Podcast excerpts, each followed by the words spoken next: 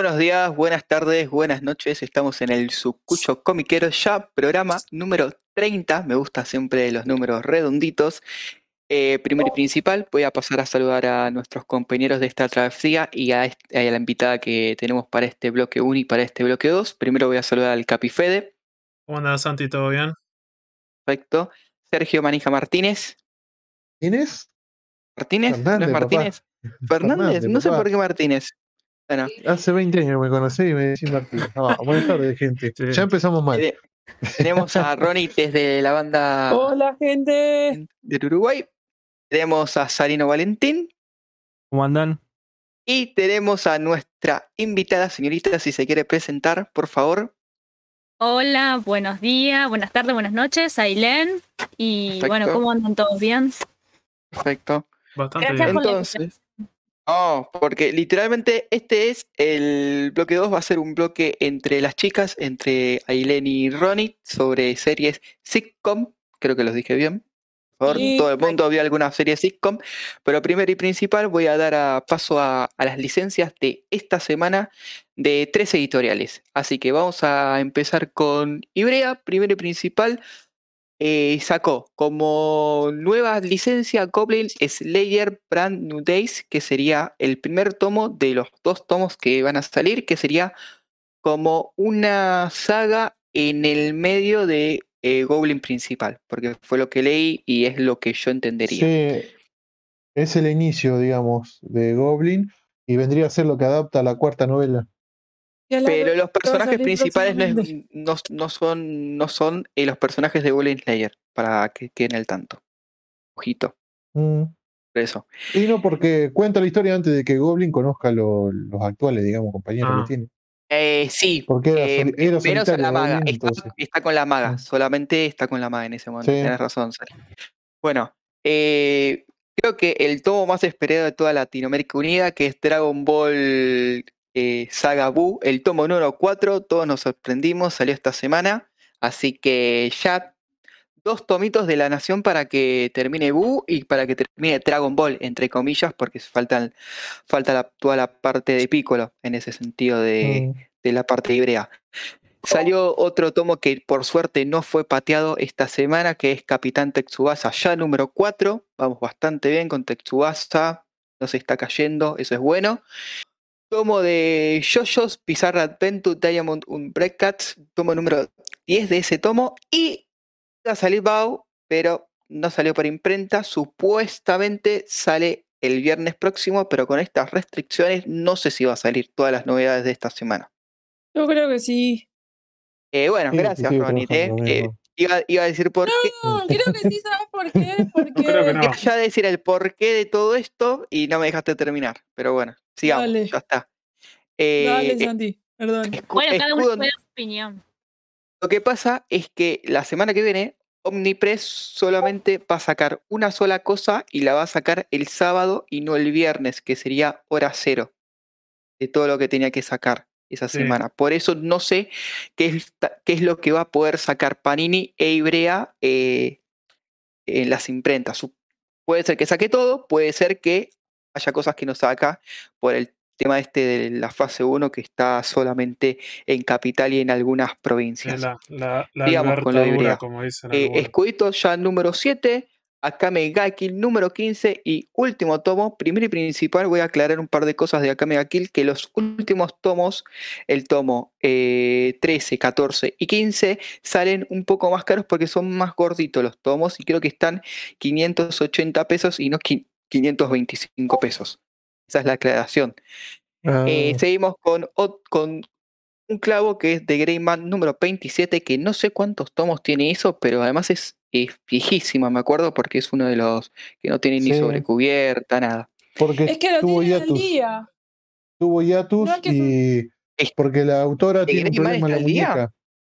Sí, Sí, está creo que al día. Yo Si pe- no está está al día, le falta pichándole Yo el pensé que era Blue. Exorcist, que también es de la misma, No. es de lo mismo, ¿viste? Son tomos de 4.25, son de los baratos, por eso. Y otra que En le el tomo están... 22 se paró la autora por la muñeca y después tardó unos años y empezó a salir ahora de vuelta.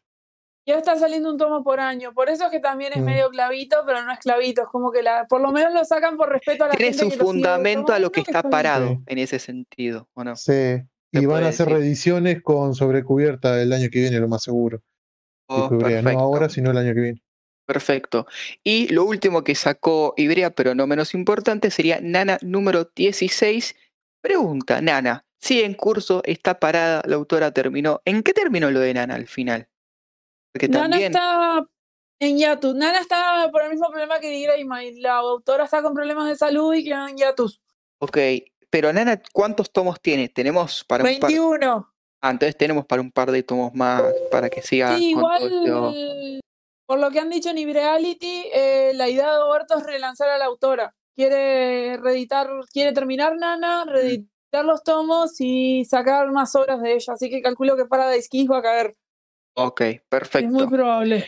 Y ya que estamos, pasamos con Parini, eh, que sacó bastante esta semana con lo de Ibrea, eh, con lo de con las cosas de manga y cómic. Vamos a pasar primero con lo de manga, que sería Bakemonogatari número 6, NTR número 5, Berser número 19. eh, bueno, tomo que ya, como todos saben, vamos a hablar al final, pero dolió un poco este tomo por del tema del autor. Radiant número 8 y dos reediciones que creo que la esperaba todo el mundo y las voy a decir que es Jujutsu Kaisen número 1 y número 2. Así de simple. Después, eh, Avenger en cómics, pasamos a lo de Panini también. Avengers 2, La Guerra de los Reinos. Thor 2, Camino de la Guerra de los Reinos. La Era del Conal, Belit, Guardianes de la Galaxia 1, El Desafío Final, Lock and Key, Cielo y Tierra, que sería eh, historias extra de Lock and Ah, Key. Bien. ¿Qué querés saber, Fede? No, no, justo ¿Querés me saber falta algo de eso. Sí, sí, no, me falta. O sea, era lo que habían planteado que una vez que Son tardar. cosas extras, pero no Claro. son, eh, son historias extras, pero que no tienen que ver tanto con la historia, fue lo que yo entendí. Y eso, en sector, ese vino. El último tomo de Lokanki no lo tenemos en el sector o en el Tsukucho, como lo quieran decir. Y el último tomo, Universo Marvel, eh, La Guerra de los Reinos. Eso sería todo lo de esta semana de Panini, que fue bastante, la No verdad. sacaron el último tomo de X-Men. No, hay, no hay una, sacaron el último tomo. hay una serie que no son cuatro tomos Sí, y sacaron tres eh, y Semana que viene, supuestamente. potencias de X, no sé qué de X, que también tengo ganas de comprarlo, que son cuatro tomos y hicieron la gran Locan Key. Y lo bueno que, que tiene esta parte de- del cómic de Panini, el precio. El precio, al lado de los precios de Omni, eh, es bastante más barato. Por, porque Eh, importados, sí. Sí, en ese sentido, pero son bastante más baratos, tienen muy buena calidad. La traducción, bueno, al ser algunos import, eh, ahí no, no puedo decir que sea la mejor traducción, pero está bastante neutra para lo que es un cómic en ese sentido. Así que no le va a matar.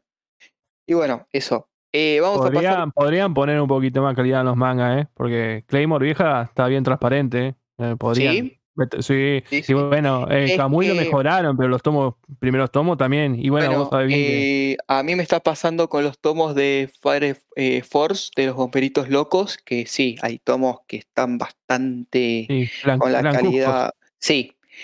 Y eh, pasó, creo que con el último, con el tomo de Jujutsu, creo que el 2 o el 3 y el 0 también. Estaba bastante complicado en ese sentido.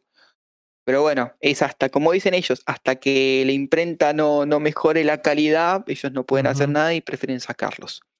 Y vamos a pasar con la última editorial que sacó algo, que fue Omnipress, que sería eh, Joker, Harley Quinn, Cordura Criminal, Noches Oscuras, Dead Metal Cover A y Cover B. Eh, Dead Metal ya estamos ya casi terminando. ¿Cuántos son? ¿Seis, seis siete covers? No son muchas. Bueno, lo de ¿Y Death qué, Metal. qué etapa- eh, ¿De qué banda era ahora, te acordás? Uh, sí, una de las menos conocidas, pero pará, ya te digo. Había un par que eh, yo me acuerdo de las conocidas, era la de Ozzy Osbourne, y después había un par que decir la Cuna Coil, no sé, eran un par de bandas de heavy que algunas ya no son, son más de nicho. Ah. ¿Qué onda? eh? ¿Qué onda? ¿Son con bandas? ¿No los viste las tapas? Eh, he visto un par de tapas en, en Instagram, las publicidades, pero no, Las no, no, no, no- ni sé de qué van. Son con bandas. Ah, no, no, no, no conozco nada. Yo estoy muy. Tampoco La alternativa era la de la promo. Cuando, Claro. de la de ficción, ¿se acuerdan? Esa venía con Yo vi una seis alternativa. porque Sí, Santi anda en esa. ¿Qué? Yo no compré Prat. ninguna, realmente. Hoy me tocó Opera bajo una nueva lux, me tocó. ¿Se llama? Sí, Oprex. No sé, no la conozco. Op- Oprax, Oprex, ¿se llama la banda? Anthrax. No, no, no es Anthrax, bola. Ah, también está Ghost. Sí. No, pero Ghost, no, no, no. Ghost fue la, creo que la anterior fue Ghost, no. Ah, no sé. Después me fijo bien qué banda es. No me sale la Acá palabra. está, acá las acá están todas. Es Megadeth, Ghost, La Cuna Coil, Sepultura, Ozzy Osbourne, Dream Theater y es verdad la que decís vos, Opeth o Apets. Ahí está. Es como un logo raro, no. sí, sí, pero es Sí, verdad. es la que no, es la que menos conozco, así Sí, que es la por menos eso no, popular no, de todas esas bandas. no puedo hablar mucho. La más Mm. popular es la primera, No. es Megadeth, es la más popular, y bueno, oh sí, pero no es una banda, sería solista en ese Sí, sentido. Pero bueno, es como Entonces, por eso. Ah, pero es leyenda, es está leyenda. Sí, Sí. no, pero lo que me, no es una banda, no Y es una banda, es también es, con, es con- Sepultura también es conocida. Yo la conocí y Dream Eh, Theater también. No, escuchar Dream Theater Sepultura también. ahora. Sepultura es, Sepultura es Ah, uruguaya, ¿o ¿no? Ah, es brasilera, boludo. Ah, es de sí. Brasil. Bueno, pero está, ahí seas en la, está, la boludo. está, la fron- está con la frontera con, Ahí con está, Uruguay. ahí, sí. Son uruguayos brasileros. Sí. que la puede robar también. No sean boludos, no Sí. jodan. La, pu- la pueden robar porque es fronteriza. No sé si se escuchó. Que Apex es una banda polaca de heavy metal y hard rock. Perfecto. Igual tengo que reconocer que esta justo cover me gustaba más la cover A que la cover B, que era como el Batman, como un Batman negro lamiendo la carita sonriente. No sé si la Ah, llegaron a ver. sí, sí. Es muy linda. Es justo esta cover A. Y bueno, y pasamos a las dos últimas cosas, que sería la espada del inmortal ya tomo número 3. Bien. Vamos bien con la espada. Y eh, Doomsday Club edición absoluta, que sería la recuperación de todos los, de los dos tomos eh, en una sola. Sí. No hay, no hay extra ni nada, es eso nada más. ¿eh? Es como que la, revolvi- la volvieron a lanzar nada más en tomo unitario. Hicieron eso. Está bien. Eh, y ya que estamos hablando de OVNI, lo que sabemos que ya para el próximo mes, ¿está bien chicos? Sí. Eh, sería lo Sí, de... hasta el En julio. 31 creo que. Bueno, hasta el 31 eh, habría aumento. Yo lo que entendí de manga fue lo del aumento y pasaría. Eh, Shingeki pasaría a costar 700 pesos. Ok. Dolio, indigerible. dolio. ¿O no? Y la gente que la al eh, día la espada- va por el tomo La 29. espada le sube 100, No, la, hay 125 mucha pesos. gente que ya lo Mm. tiene, ya, ya está siguiendo que se la va a meter por el tuje. Y los que la que- empezar, Pero bueno, pero el porcentaje de. Tengo una pregunta. no ¿Tiene es sobrecubierta Shingeki? no, solapa. Creo que no, No, tiene eh. solapa. Tiene solapa Shingeki. Para 700 pesos, solamente solapa. Pero tiene solapas como bastante grandes, ¿viste? No son como la, so- la solapa de la Sí. sobrecubierta, sino que es una solapa que es casi. Mira, yo te entiendo el precio que. Sí. Entiendo el precio que me aumentes de, de la espada, pero 700 pesos Shingeki duele. Duele, la verdad. La digo, que tenés a la- favor es que ya la está por terminar si vas al día. No van a hacer tanto. Eh, sí. Ahí es cuando Se va quiera. mi sueño de ¿viste? comprar Sidonia. Ahí es cuando quiera Yo cosa. Yo por suerte la, la completé. Sí, la está Bueno. terminando. Sí, la terminé. Pero sí, bueno, sí. me queda me queda Akira, que va a ser la más cara. Sí, no, Akira, y además Akira tiene cada precio para cada tomo. bueno. Sí, y la, y la otra sube a dos mil pesos, la de. ¿Cómo es? La Maximum esta, la. Ah, no me sale el nombre, la que son seis tomos. Ay, ah, Lame. ah, Fede, que Blame. ahora. Blame. Blame. Blame Blame. sube 300 y pico de pesos, sube de golpe. mucho. Que mucha estaban diferencia. 1700 los, to- grande, 1700 estaban los tomos Yo, y subieron yo- a a ver, 2000, yo creo 2100. que es algo para eh, tener mínimo un año, dos años sin tocar con la, el- la subida de los precios. Porque además, me olvidé, Panini también va a aumentar. Eh, la Panini otra por, cosa que yo- Sí, dale. Panini, por lo menos, son eh, 50 pesos. Y los, quinien- de los de 525 se van a 575, serían. No es tanto. y así quedan, si- quedan los mangas de Ibrea, que eran los más caros, en un momento quedan siendo los más baratos ahora. Sí. Sí. Sí, pero está así Ibrea. Ibrea siempre. Ibrea dijo que mínimo hasta Hasta mitad primavera. de año. Mitad de año. Igual te, dijeron, sí. igual, igual te digo que te Igual, duele. ¿eh? sí. Y Ah, creo que ese precio Van va a tratar de aumentar. Ese precio No, pero tratan de no, no van a.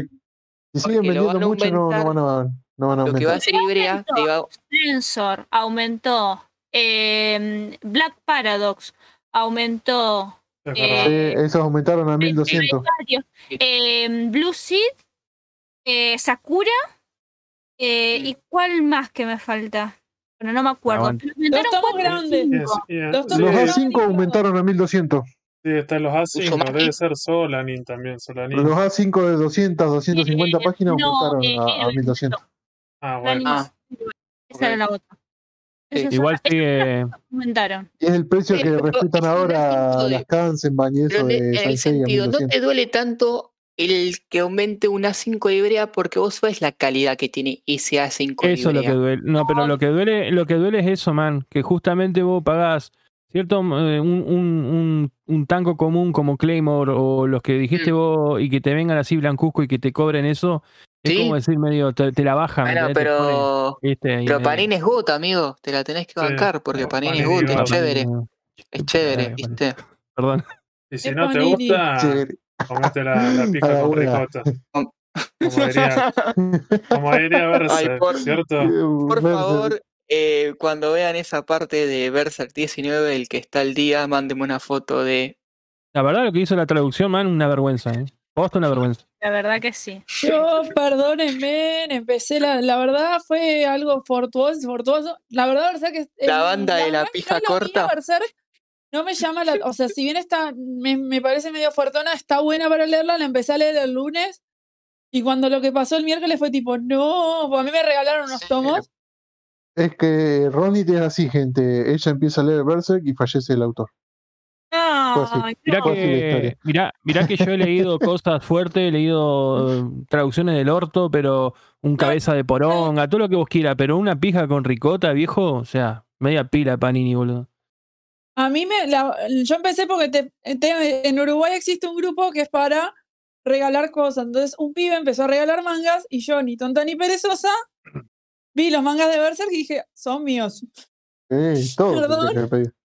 Al otro No, día el doctor se murió. Así Sí. fue como ligué los dos mangas de Berserk de Manga Line. La verdad, la edición es muy linda, muy cuidada, tiene sobrecubierta, tiene todo, sentido oriental, está muy bien escrita, bien traducida, bastante neutra. La de Panini no debe estar mal, pero está. Me quedo Y el con álbum, el álbum, el Igual, álbum de Sailor Moon. Vamos, vamos a Y el álbum de este Sailor Moon 1. Ultra Figus, que eso, lamentablemente, para otro podcast que hablemos de figuritas, pero la parte Estamos hablando de cosas personales, chicos. Y no hablemos de cosas personales, por No. favor. Es un programa de que radio. quería- lo otro que quería decir es que esta semana hubieron bastantes bombas respecto a lo de muchas editoriales de afuera que van a empezar a importar legalmente para Argentina y también para Uruguay algunas cuantas, de tirar licencias para empezar a a importar para Argentina.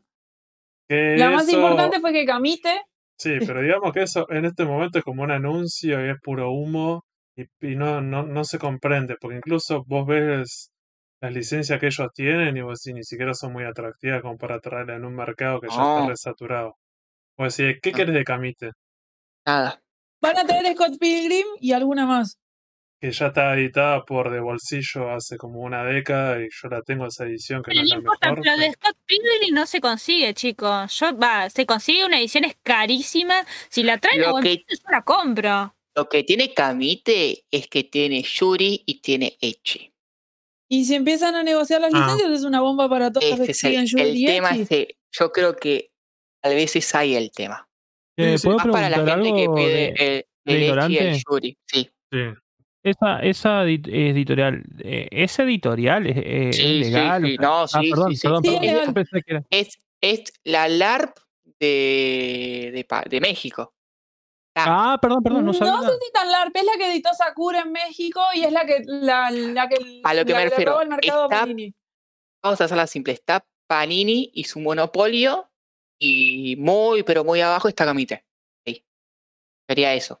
Sí, es una Momento. segunda editorial que no está, pero Tiene Sí. algún que otro título. Tiene Sakura, Citrus, eh, Konosuba, eh, Trinity Seven. Igual eso- no creo que traigan mangas. Tiene, ¿Cómo tiene entonces? Sí, bien. sí, pero va por ese público. Por el Claro. público Isekai, Echi, Prison School también tiene. Mm. Tiene, no, no, no, va, va bien. El tema que, Medium bueno, Moe. También. tiene Clover también. sí. Todo clam, ellos. No me he olvidado, tiene todo clam. Por Tiene eso cosas, No lo veo mal. pero bueno, no. Igual dijeron que iban a traer, por lo que entendí, dijeron que iban a traer cómics, no mangas. Ah, ok. Hay que esperar. Y Perfecto. también tenemos otra editorial nueva que se llama Sekai, que esa editorial eh, es española, que dijo que va a traer sus títulos legalmente para España y para, Eso, para eso, España. eso, eso, Sí. eso es lo que no entiendo, porque es como lo de Planeta, sería, que te caen una Sí, licencia, van a hacer la gran planeta. te caen pero una licencia en Argentina y, la no tienen allá y te la traen a un- y no te la, Claro. la podés comprar nunca porque la importación es una cagada acá en Argentina y segundo el precio debe ser exorbitante. Entonces, la verdad que es una cagada, no es algo bueno que me digas. Bueno, lo, lo noto como algo bueno de que realmente se están empezando a fijar en Argentina como un punto bueno de venta. A eso me refiero con Sí. bueno.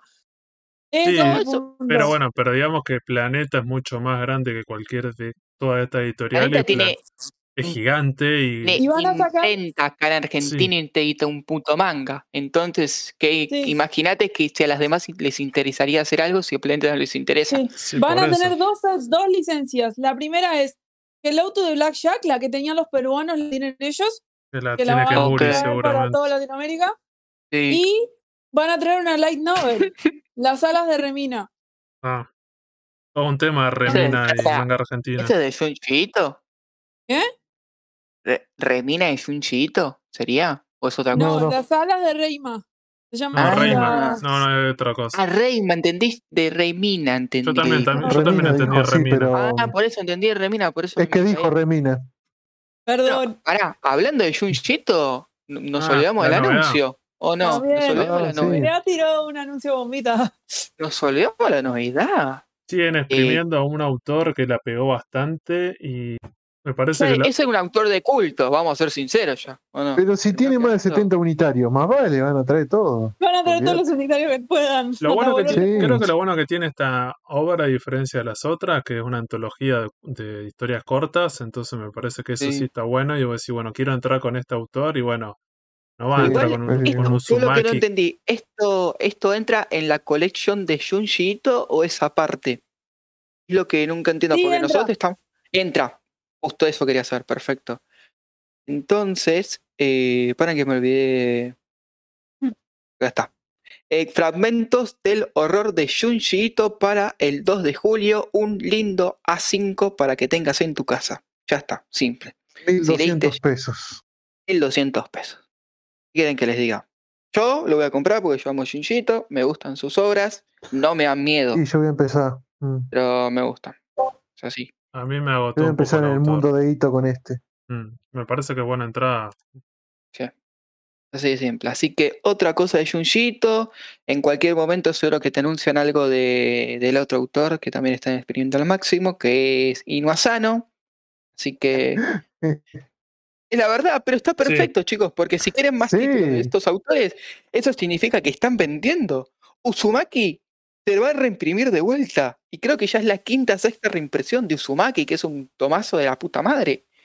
Y sí, Uzumaki es lo me- una de las mejores para mí. Y de- yo creo que es el que mejor. acá, Creo que es el es el mejor. Yo creo que es el mejor. A sí. mí me gusta mucho el estilo de, de Junjiito. Yo lo único que no tengo es cosa, Black Clover. No, Black Clover no, dije Black Paradox. Black Paradox. Paradox. Para- Black Paradox. Eh, perdón, se me cruzaron los canales. Eh, tengo Re- que Remina la tengo pendiente de leer, pero todos los demás la leí. La verdad que a mí me gustó. A mí me gusta cómo escribe. Me, me parece que, más allá de que es un terror, justamente como dice Santi, que no asusta, me parece que la manera en que tiene, digamos, de la, la imaginación que tiene. O no, el historia- arte. no. Sí, el arte también, pero como a mí me gusta porque en todos, todas sus historias tiene, obviamente, una historia general y como cada capítulo desarrolla una historia en particular, que a su vez se conecta con la historia en general. O sea, me gusta mucho, me gusta mucho cómo escribe. La verdad que yo soy más, yo como vengo más, más del lado de que prim- lo primero que empecé a leer fue cómic, siempre nosotros por ahí no le damos tanta bola al arte, porque hay Por ejemplo, nosotros en el, en el cómic están los guionistas y los dibujantes por otro lado. Entonces a veces puede o no gustarte un dibujante, pero por ahí uno compra más por el guionista, justamente y por la historia. Entonces como que siempre me fijo en eso primero. Y Junji me parece que está Yo bueno. que reconozco, bien. el arte es genial, pero el terror no es lo mío. Perdón. Sí, a mí me encanta. Pero he dado vuelta para empezar a comprar. Espero Urotsuki Doji, man. Ves que viene. Ahí, clavado. que viene Supuestamente sí. confirmado. Es verdad que ah, le viene como anillo al dedo ahora con la nueva cuarentena estricta para meter esa. Ya, ya- seguramente ya la tienen. la- Para patear cosas. ¿Sabes cómo? ¿Sabes cómo le cae el. ¿Sabes cómo le Bueno, cayó? eh, yo terminé con lo mío del bloque 1. No sé si alguno quiere decir algo de alguna novedad del cine, animación, algo. Esta semana, hubo algo. yo creo que habría que hacer el comentario de la muerte del anuncio Ok, creador perfecto, de sí. Berserk, cierto, Kentaro Miura murió el 6 de mayo, fue dos semanas después la editorial por sus redes sociales avisó que había fallecido, dijeron cuál fue la causa de la muerte, que tiene que ver. Y ¿Mm? bueno, un montón de especulaciones, un montón de gente triste porque es una obra que va a quedar inconclusa por la acción del autor, digamos, 40 tomos, estaba por salir el tomo 41, faltan poco algunos capítulos, es una obra que está desde los 90, cierto, que tiene como 30 años, estuvo parada en varias oportunidades, siempre por salud del autor, y ahora se genera toda esa especulación, bastante complejo, sobre qué hay que hacer con una obra inconclusa. Si los asistentes la tienen que continuar y terminar, o hay que dejarla como está y de última vez si leíste hasta ahí y era lo que quiso el autor y ya está. A veces no es tan importante el final, el cierre, porque tenemos un montón de casos de obras que los cierres no fueron excelentes. Ya está, que va. Eh, así que es- y la otra cosa me parece la cuestión con, lo- lo- con la muerte de Kentaro Miura es lo del tema, bueno, el, el secretismo que hubo sobre que había muerto hace dos semanas, que es algo cultural de Japón, y lo del tema, otra de las cosas que se cu- estuvo cuestionando, tiene que ver con las condiciones laborales en Japón, Uh, sobre cómo los japoneses, los Bueno, mangakas, eh, trabajan. no solamente eso, hace poco hubo el paro de mapa de la animadora también.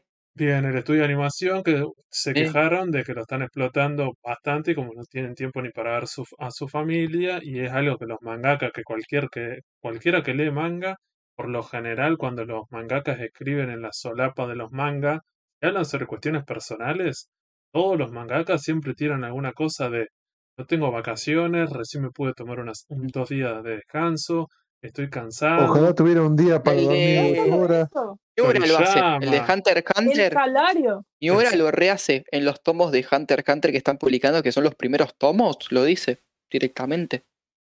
Incluso muchos autores eh, como que les vino el cimbronazo y creo que el de Vinny Saga fue el que dijo, no voy, por, después de esto me quedé choqueado, quiero terminar los tomos, voy a ponerme las pilas. Muchos autores no empezaron a hacer más. eso. Pero digamos que es una Es que muchos pueden vivir de una sola obra, como el de Shaman King, qué sé Sí, yo. tradición Que se la raya, ya tuvo su obra, se llenó de guita y listo, ya lleno. está. También, no, no Lleno de autores que venden. Oku podría hacer lo mismo, vivir toda la vida de Gantz. Pero sigue dibujando a Gigan porque quiere. Eh, bueno, pero como, como, como, como dibuja Oku en los últimos tomos, digamos que no tiene muchas ganas de dibujar, ¿eh? Para- Igual- igual, lo banco. pa- No, yo para lo, mí, lo que, lo rebancamos, pero Yo- se está yendo al pasto. yo lo que diría con el tema de la, la muerte y eso, me parece que siempre pasó en los mangakas japoneses. Y no sé, hay casos paradigmáticos como eh, Osamu Tezuka. Tezuka Tezuka se muere creo que a los 60 años y Sí. le pasó eso. Bien, tuvo un cáncer, creo que de estómago, de hígado, lo que sea. Yo lo que noto, voy a, voy a ser muy realista. Eh, primero y principal lo que yo noto es que siempre que vos ves una foto, parece que están viejos. Ah, Son sí. jóvenes. Son que jóvenes. Incluso Tipo, te das cuenta que ya pone la última, la única foto que hay de, de- del autor de Berser es una foto que parece que tiene como 60 años y ahí, el, eh, ahí el chabón tenía 30 años o 25 Sí, sí, años. y, de estaba 40 dema- años. mm. y ya estaba demacrado, imagínate. Como que no sé, es raro. Eh, la es que incluso los salarios de ellos, si tú Sí. vas a fijarte los salarios, me acuerdo que lo hicimos con en una nota que con el amigo Pablo Praino, con el que ya tuvimos un podcast, hicimos una vez un análisis de cuánto dinero ganaban los mangakas en sueldo, ¿no? estaban por abajo de la línea de la pobreza. Porque ellos Así ganan por. Ellos no ganan por su obra, sino que ganan por, Por el hoja, tomo. por hoja Por escrita. página. Mm. No, ¿No por era por página. tomo al final? No, Eso. es No, no, por página. página se les paga. ¿Es por página al final? Mm. Ok. No, no, la verdad que tienen Son los semanarios. En los semanarios le pagan. Ah, Son yo creo 18, que- y son cuando editan 18 el tomo, páginas por sí. semana que se hace. pero, yo creo pero que tomo le algunos- pagan por la editorial. Yo creo que algunos se dan cuenta de todo esto y pero ¿cuál es el tema? Cuando te das cuenta, significa que hiciste una buena obra, como eh, las clam, que hacen lo que quieren cuando ellas quieren, y como el de Hunter x Hunter, que hace lo que quiere cuando él quiere. Hoy no. Hoy también. no, güey. Pero por lo Está menos, esperando que crea los hijos y bueno, ahí. por eso. Y el pero- chabón te puede, fíjate que puede llamar eso. la atención a los editores y le dice, mirá, yo ya creo que hice todo y creo que ya le di todo lo que le tenía que dar a la editorial. De momento, descansa un poco, dame un par de días. A mí me pasaba hace poco con el tema de Haikyuu, que estaba ya casi terminando Haikyuu. Se tomó tres días, ¿eh? Tres días se tomó. Porque de lo que iba la publicación no se había tomado un solo día de trabajo, supuestamente, y habían pasado 10 años que estaba Sí. publicando Haikyuu. Y la gente se quejó porque se tomó tres días de vacaciones. Dijo, ¿cómo te vas a tomar tres días de vacaciones? Yo quiero mi obra terminada. Hay momentos que tal vez no sabes cómo terminar la obra, como le puede pasar al de One Piece, que no sabe cómo terminar eh, Sí, su obra. sí, que, Entonces, con, la, con la producción tiene que ver con, por un lado tiene que ver con el trabajo y había sí, gente, a ver, el otro día había gente en manga argentina quejándose porque Mapa estaba haciendo paro. A mí no me importa si sale o no- o no sale la animación de Motosierra este año. A mí me importa que no se te muera el chabón en, sí. eh, trabajando. Que tengan, que un sueldo Que tengan un sueldo digno, sí. A ese punto estamos llegando. Estamos un poco locos, gente. Paremos un poco el carro. Después sí. de- podemos decir si son vagos, no son vagos. Hay algunos que sí, que, que te das cuenta que están exprimiendo lo máximo que pueden, como para mí el de Hunter x Hunter, exprime lo máximo que quiere y hace lo que quiere. Y ya ¿Sabes está, porque además, Sí, ¿sabes lo que pasa?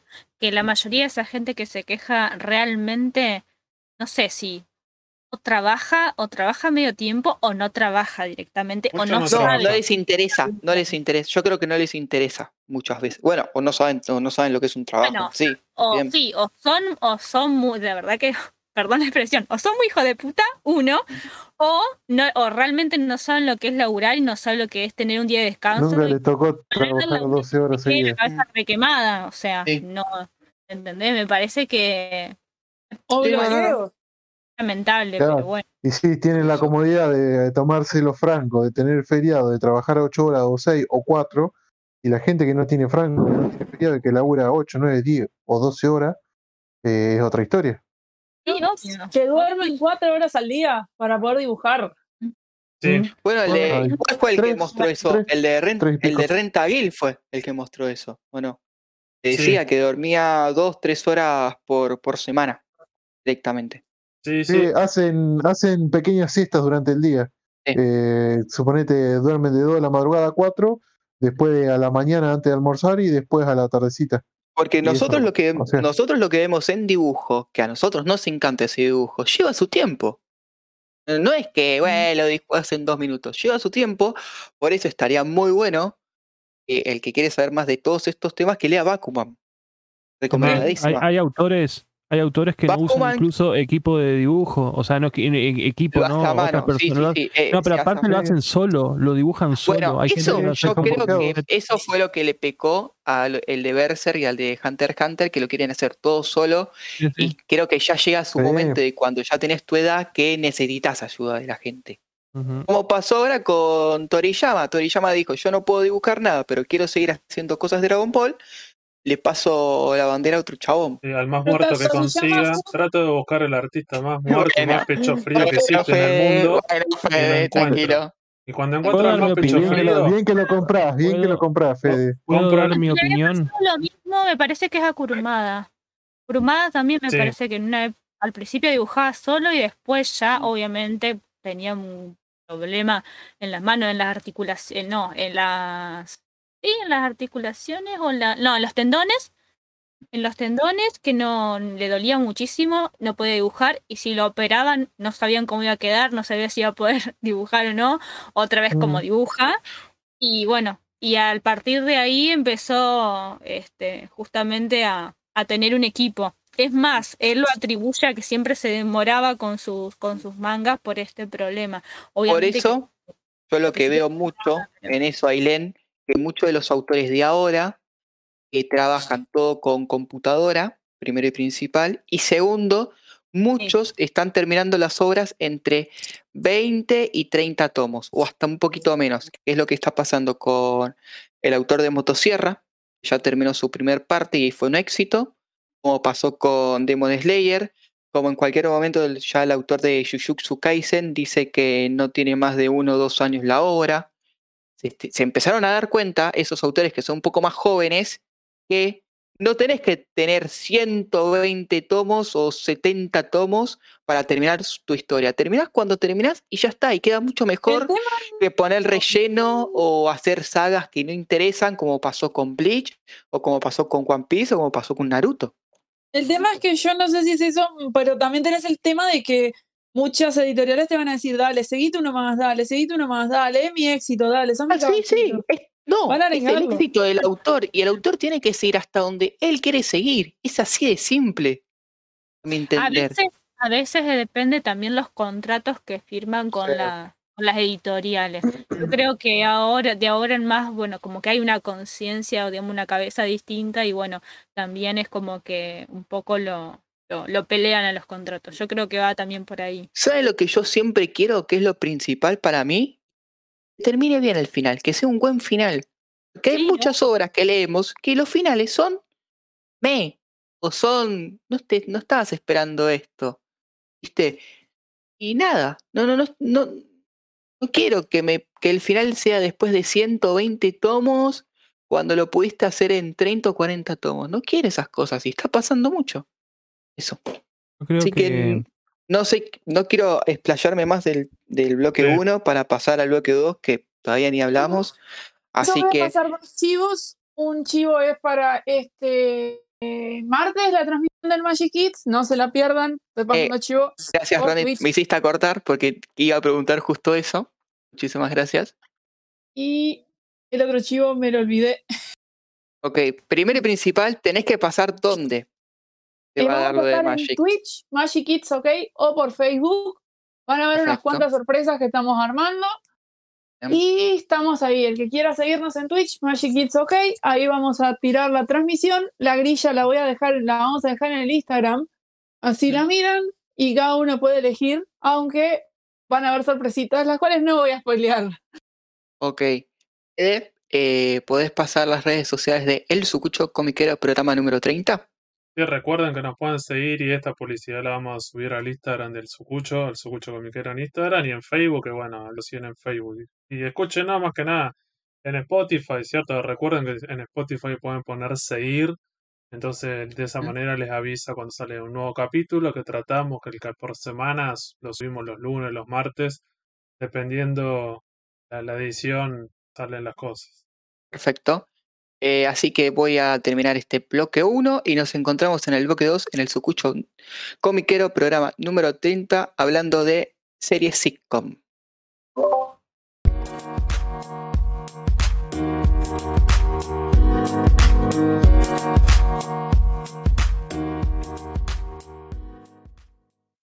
Ahora vamos bien, sí, vamos, vamos con el segundo bloque del Sucucho Comiquero. Eh, Shanti ya había hecho una introducción, vamos a hablar sobre las series comedias sitcom con Ailén Zunino y Ro- Ronit también consumió bastante de estas series, en realidad la mayoría, cuando hagamos un repaso cronológico desde los 50 y su creación hasta el presente, van a ver que seguramente más de uno consumió y más de una serie de esta sitcom, qué características tienen, y voy a decir más que nada por, por cómo el formato, eh, todos la hemos consumido, pero bueno, si somos fanáticos o no, eh, es distinto. Para arrancar con esto, me parece tendríamos que empezar a explicar qué es una sitcom, qué características tiene, cuándo surgen, así que Ailén, te escuchamos. Bueno, gracias. Eh, sí, primero que nada tenemos que saber qué es una sitcom. Eh, para saber de qué, qué estamos mirando o a, qué serie, qué tipo de serie apuntamos. Sitcom, primero que nada, eh, hay que decir que es un acrónimo que deriva del inglés Situation Comedy, que significa telecomedia o comedia de situación. Comedia de situación sería la, la traducción más literal. Y es un estilo de serie en el cual se desarrolla eh, en los mismos lugares y con los mismos personajes. Por lo general tiene este, una de las características de las sitcom son este, los, este, los decorados fijos. Eso te dice que en los mismos lugares, con los mismos personajes, siempre no varían, no cambian de un, de un digamos, un capítulo a otro. Eh, se suelen incluir risas grabadas o en vivo. Eh, se desarrolló básicamente, digamos, comenzó en los años 50 y se terminó de tomar forma en los años 60 eh, en Estados Unidos, eh, aunque digamos tiene otros antecedentes más antiguos. Y mm, son historias, o sea, las historias en cada capítulo son autoconclusivas.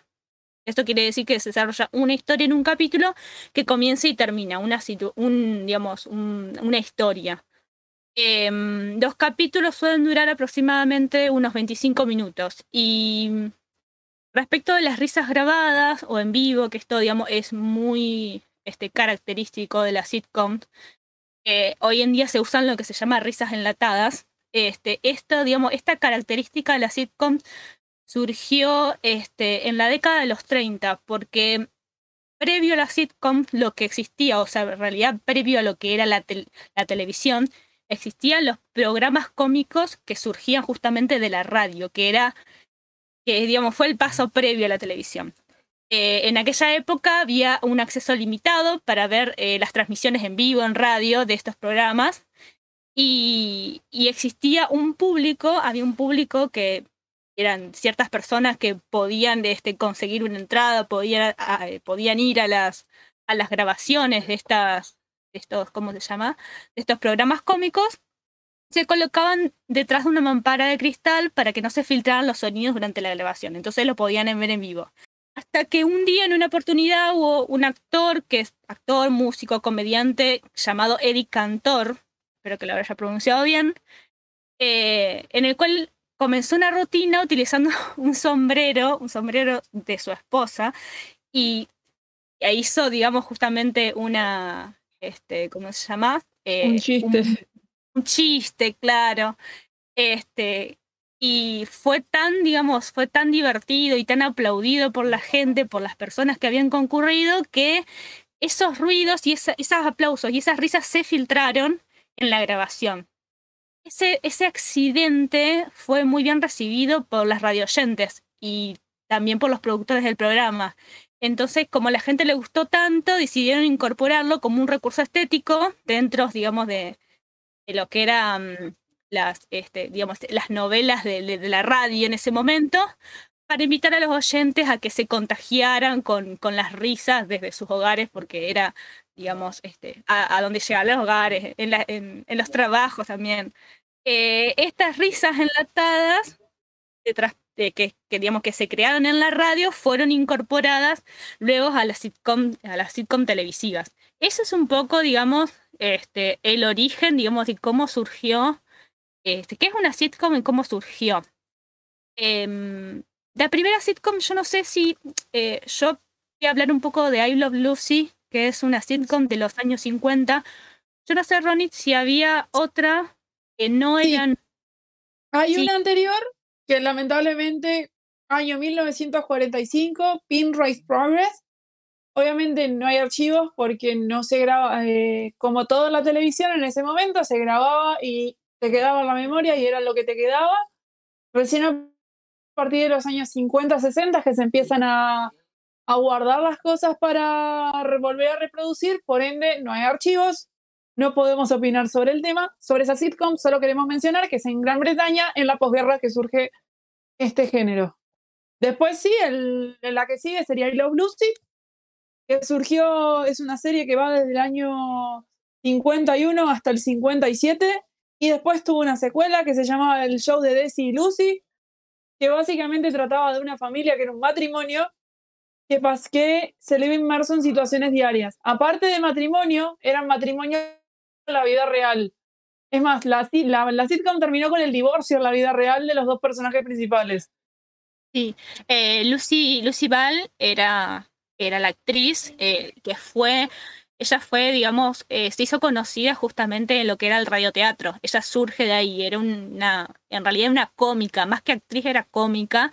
Y eh, decía As- eh, Arnas, Arnas.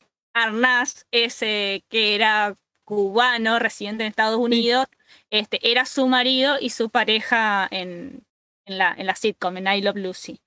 Y en la Eh, vida real también. Claro. Y en la vida real a- a- también. Este.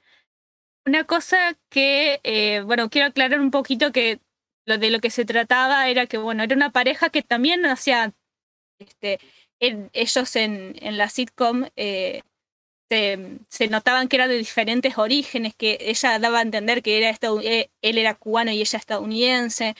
Y un poco se trata que es de una, la, historia de una ama de casa que sueña con llegar a Hollywood y que a su vez eh, quiere introducir a su marido en el ambiente de Hollywood, lo cual él, o sea, porque él toca una banda musical, entonces quiere, digamos, conseguirle un trabajo en Hollywood.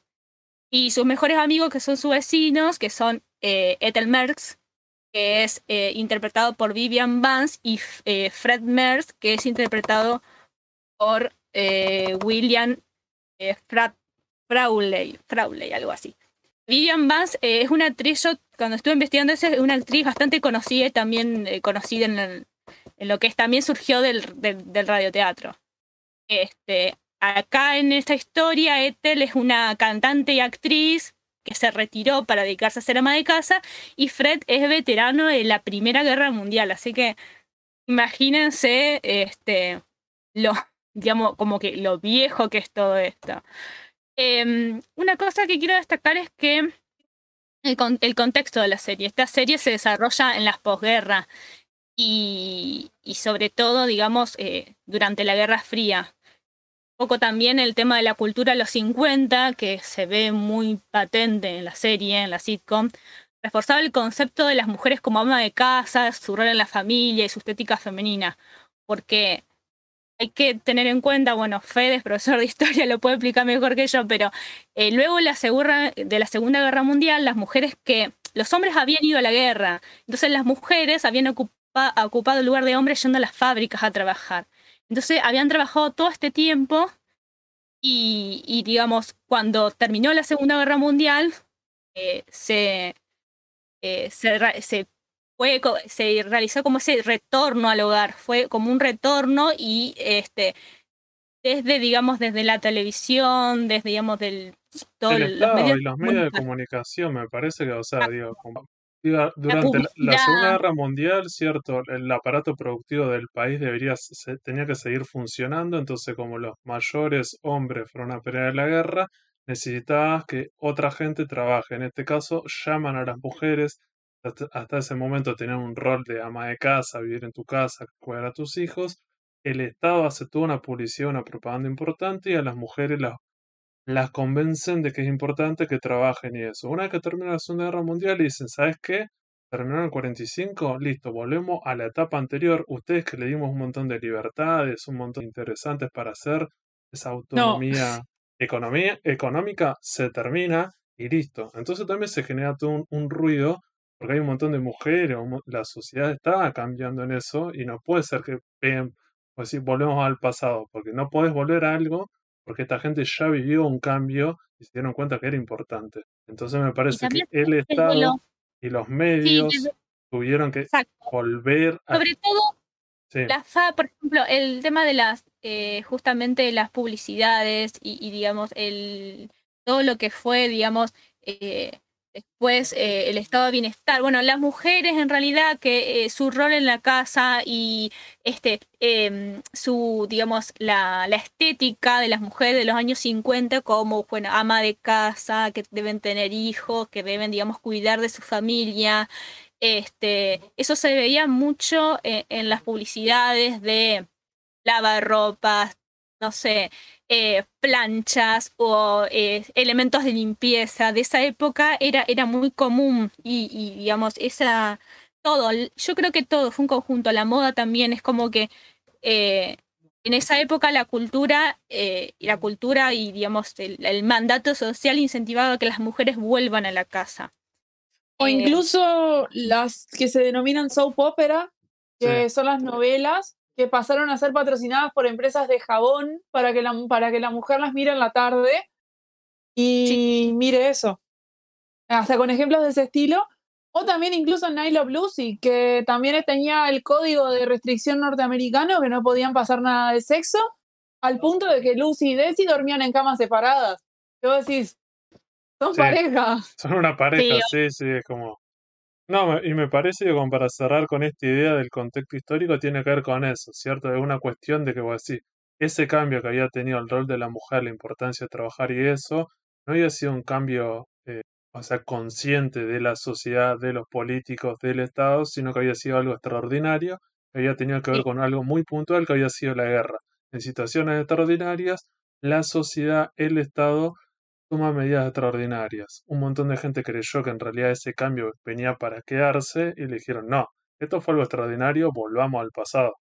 Entonces, bueno, Sí, aparte, aparte también me parece que también tuvo que ver un poco, eh, bueno, hubo un contexto social próspero en esa época, luego de salir de la Segunda Sí. Guerra Mundial, por lo menos en Estados Unidos, eh, que se quería mostrar un poco con las, en este tipo de, de sitcoms, eh, la familia de clase media, que también tenía sentimientos patrióticos, que era política y moralmente conservadora, porque eh, el hecho de haberse posicionado como primer mundo luego de haber ganado la Segunda Mundial, tenía que, digamos, tener una posición de defender un, como el bloque capitalista tenía que defender, a- diferenciándose de, el, digamos, del se- eh, primer mundo, segundo mundo sería, eh, que sería el bloque soviético, de alguna manera, decir, bueno, el capitalismo, nosotros no- nos, defi- defi- nos definimos como, digamos, como una sociedad conservadora que tiene estos valores patrióticos. y Entonces, consumista. un poco lo que mostraba.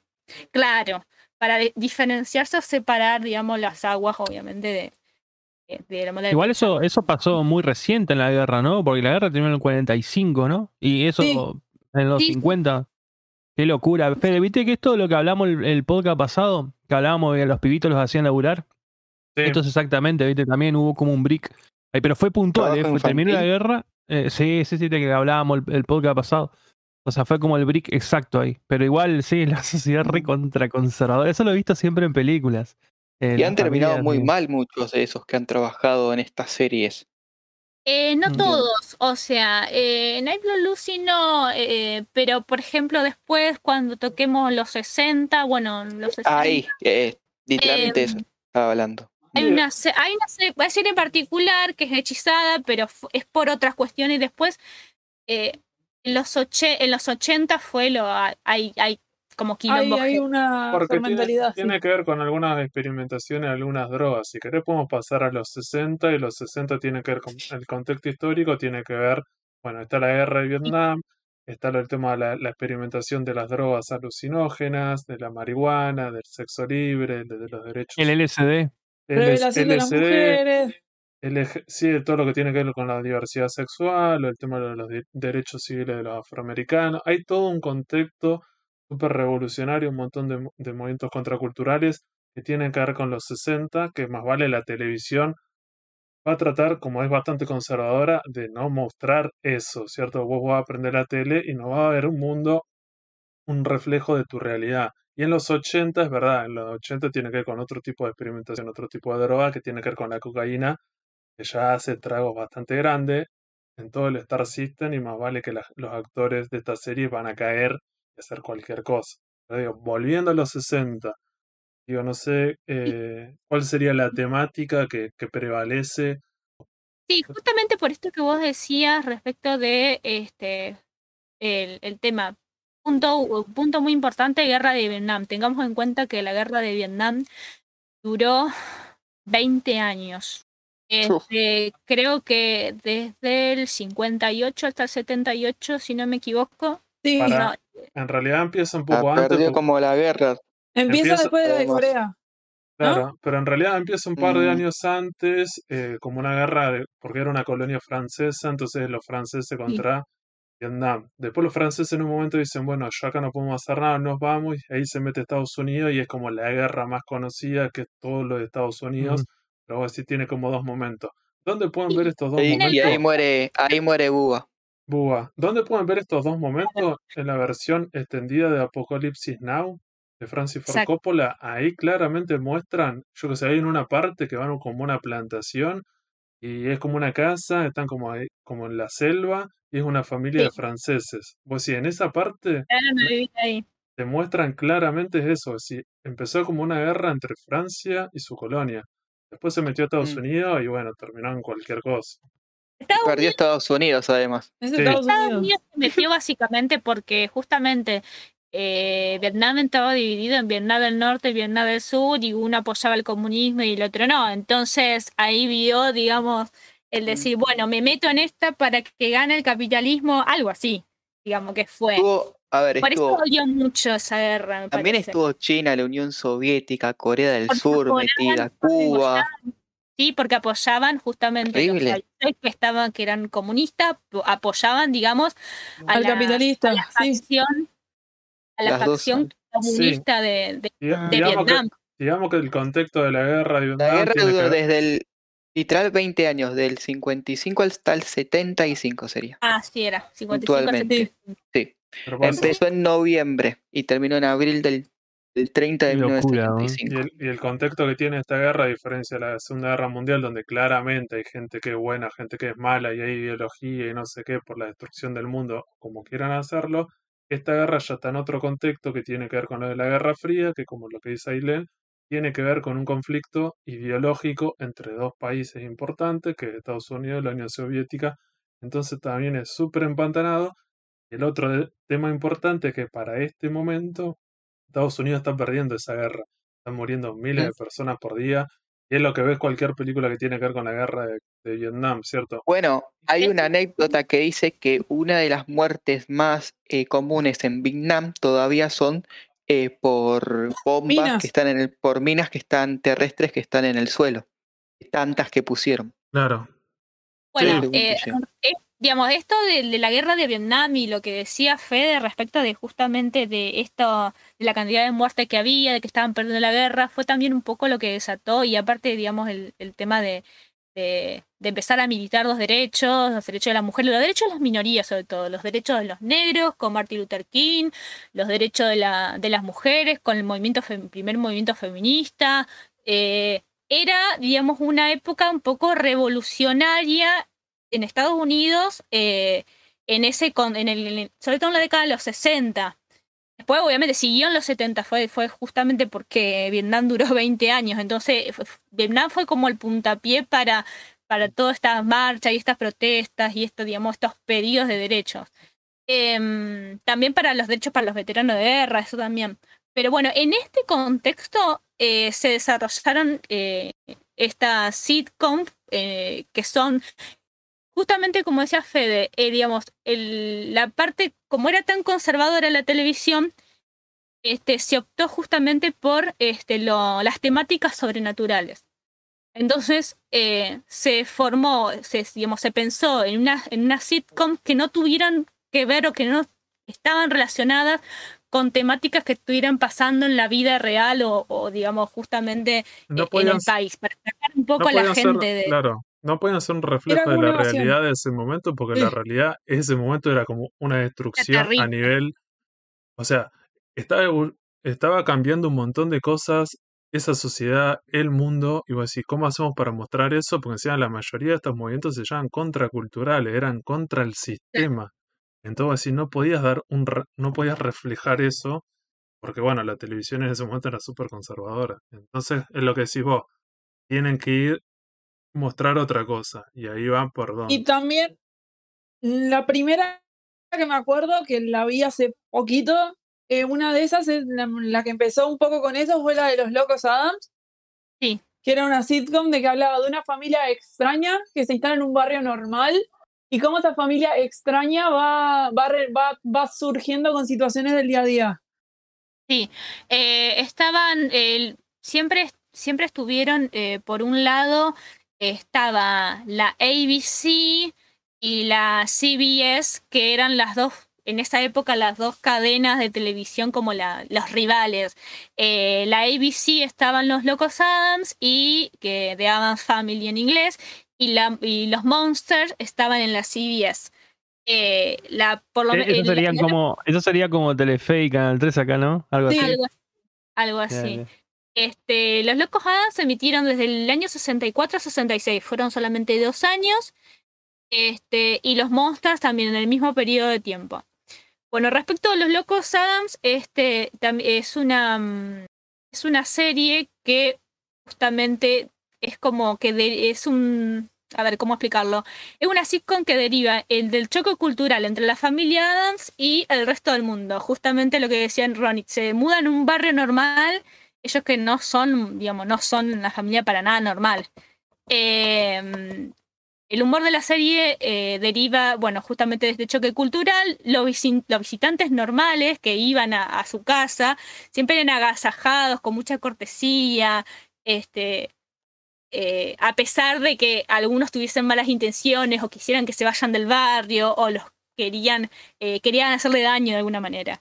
Pero siempre suelen ser sorprendidos este, por las reacciones negativas que tienen cuando son buenos, justamente cuando este, los Adam reaccionan de buena manera y, y bueno, y a ella se, como se comporta de manera normal. Y el tema recurrente es em, justamente que siempre reciben alguna no- una noticia en el episodio, ya sea por correo, teléfono de los periódicos, este, y que los visitantes siempre o son ingresados en algún manicomio o cambian de trabajo o se van del país o algo, algo malo les pasa, algo siempre algo negativo les pasa a esta gente y eh, los Adams siempre malinterpretan este mensaje y creen que fue para bien, ah, se fue de vacaciones a tal lado y se fue un manicomio, se terminó el manicomio, cosas así. Eh, esto es muy, yo recuerdo, he visto algún capítulo así muy, este, tirado los pelos de los locos Adam, pero es muy, esto es muy patente también en las películas. No sé si se recuerdan las películas de los 90. Yo Este, vi- pasa esto. Yo llegué a ver esta, esta y un par de series más hace poquito, porque justo en un canal de aire acá las pasaban a lo parche pirata y llegué a volver a ver un episodio y me acuerdo que había uno que incluso tipo siempre como que se los trataba de manera extraña, pero cuando había alguna situación extraña eran los primeros que se llamaba y como que se los agradecía fríamente. Me acuerdo del capítulo que vi que era que se había escapado un león en el zoológico y como justamente yo soy una creo que no me acuerdo si Homero era el que era domador de animales, lograba Sí. domar el animal. Sí, Yo quería decir que más allá, me hiciste acordar el guion de, de esto, de los locos Adam, que yo la sí la miraba. Bueno, algo similar pasó en los, no- en los 90, no me voy a, me voy a explayar en los 90, porque estamos bueno, en otra década, ¿no? Pero no le iba a tomar como sitcom, no, creo que no es una sitcom, es una serie que se llama Ir Indiana, que la pasaba Fox Kids, que era similar pero al revés, era un pibito, era Marshall Tenner, que se mudaba a, un- a una ciudad y eran todo- todos los vecinos, toda la gente del pueblo, eran fantasmas, o eran monstruos, o eran, viste, vampiros, hombre lobo. Ay, me Es acordé. hermosa. Bueno, esa serie Ir recuerdo.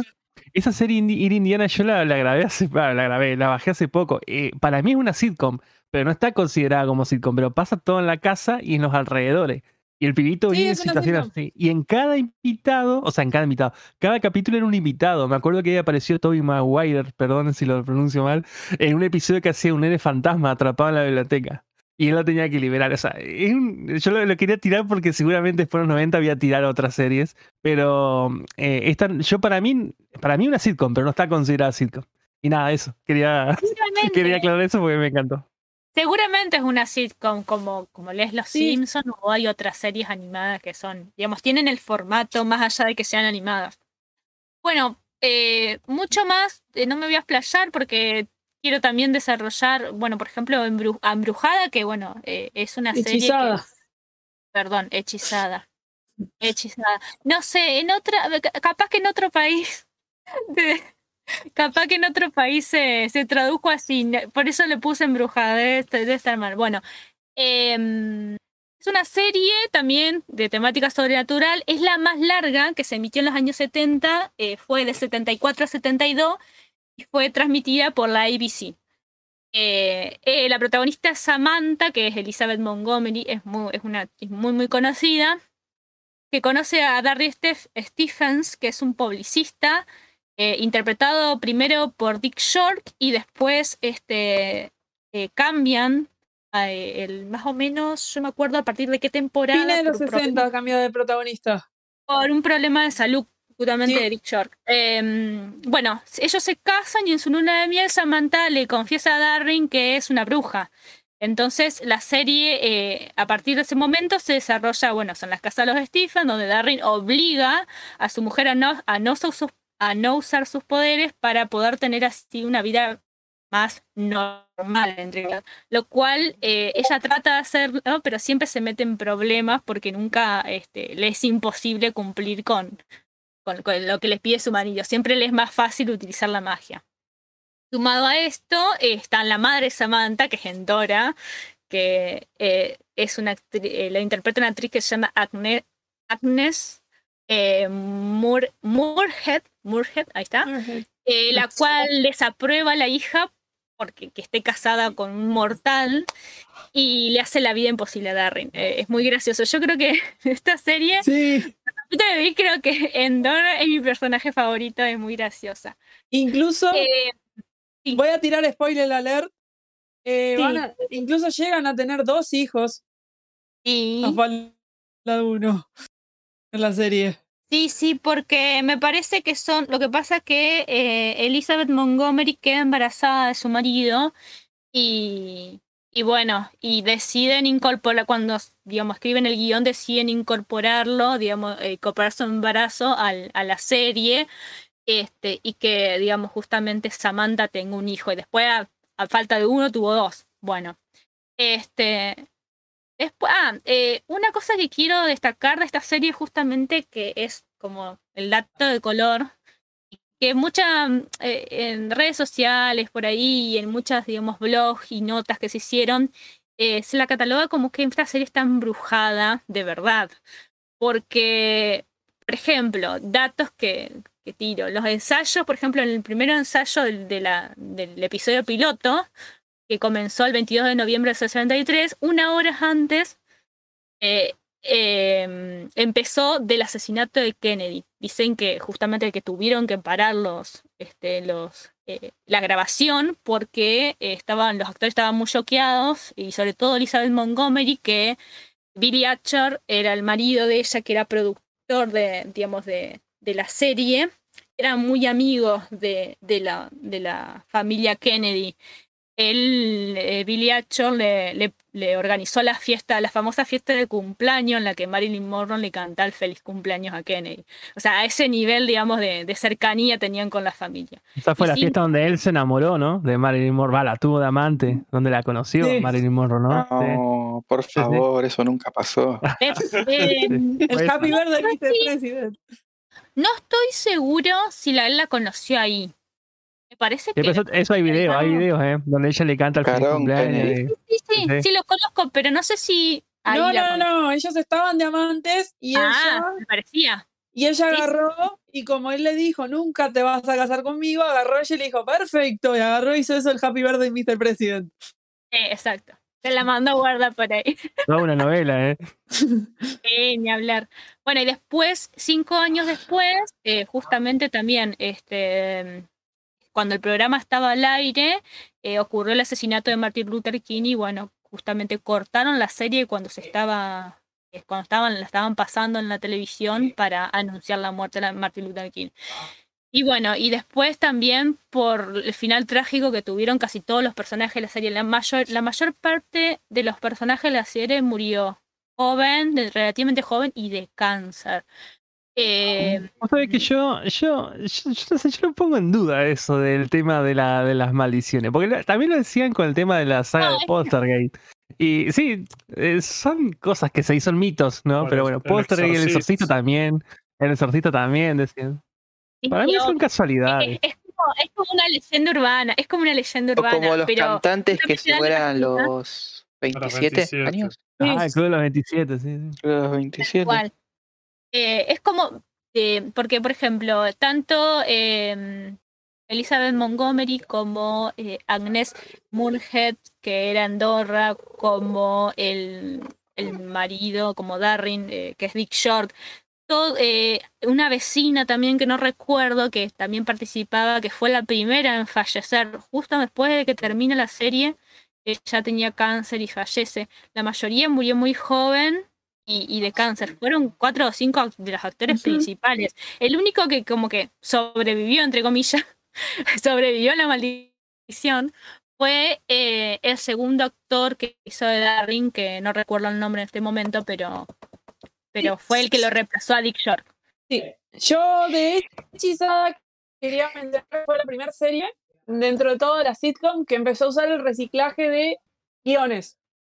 Porque básicamente llegaron a un momento de que se les secó el cerebro y se bloquearon mentalmente, porque llegaron a un punto de que al tener tanta producción y tantos capítulos por año, recordemos que en ese momento no es como ahora, que son 24 episodios y, fuerza, se hacían de 40, 50 episodios por año, entonces llegó un momento de que los escritores se les explotó la cabeza y empezaron a repetir guiones, a cambiarle con leves, leves cambios, pero hacían el, o el capítulo con un leve cambio.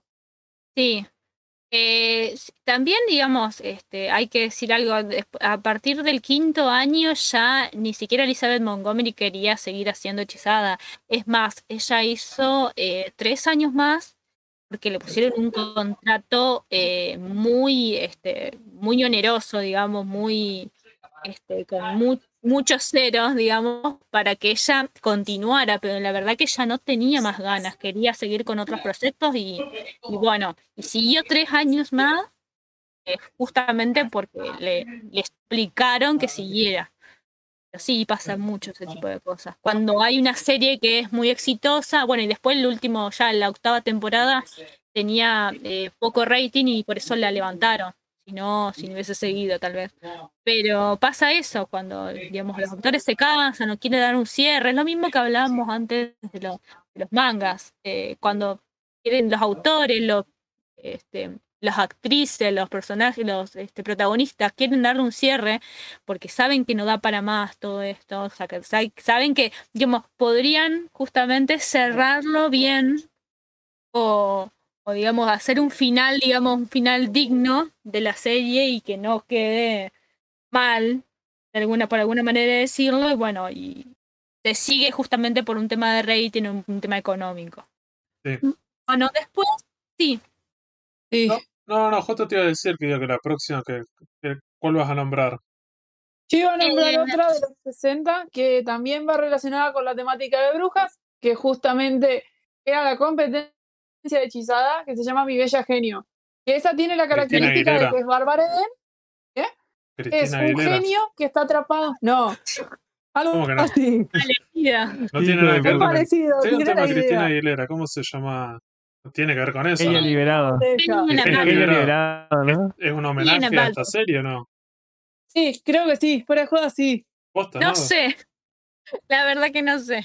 Creo que sí, Fue el opening de una novela mexicana acá en Argentina. Fue el opening de una novela mexicana, me acuerdo. El opening. Sí, la Bueno. intrusa creo que era, ¿no? Era bueno, pero bueno. No, Pero la verdad que no sé. No, es una serie que básicamente era un, un astronauta que va a la luna y encuentra una botella, la abre y tiene un genio adentro, que estaba hace 3.000 años encerrado. Ah, yo tengo otra versión, perdón. Sí.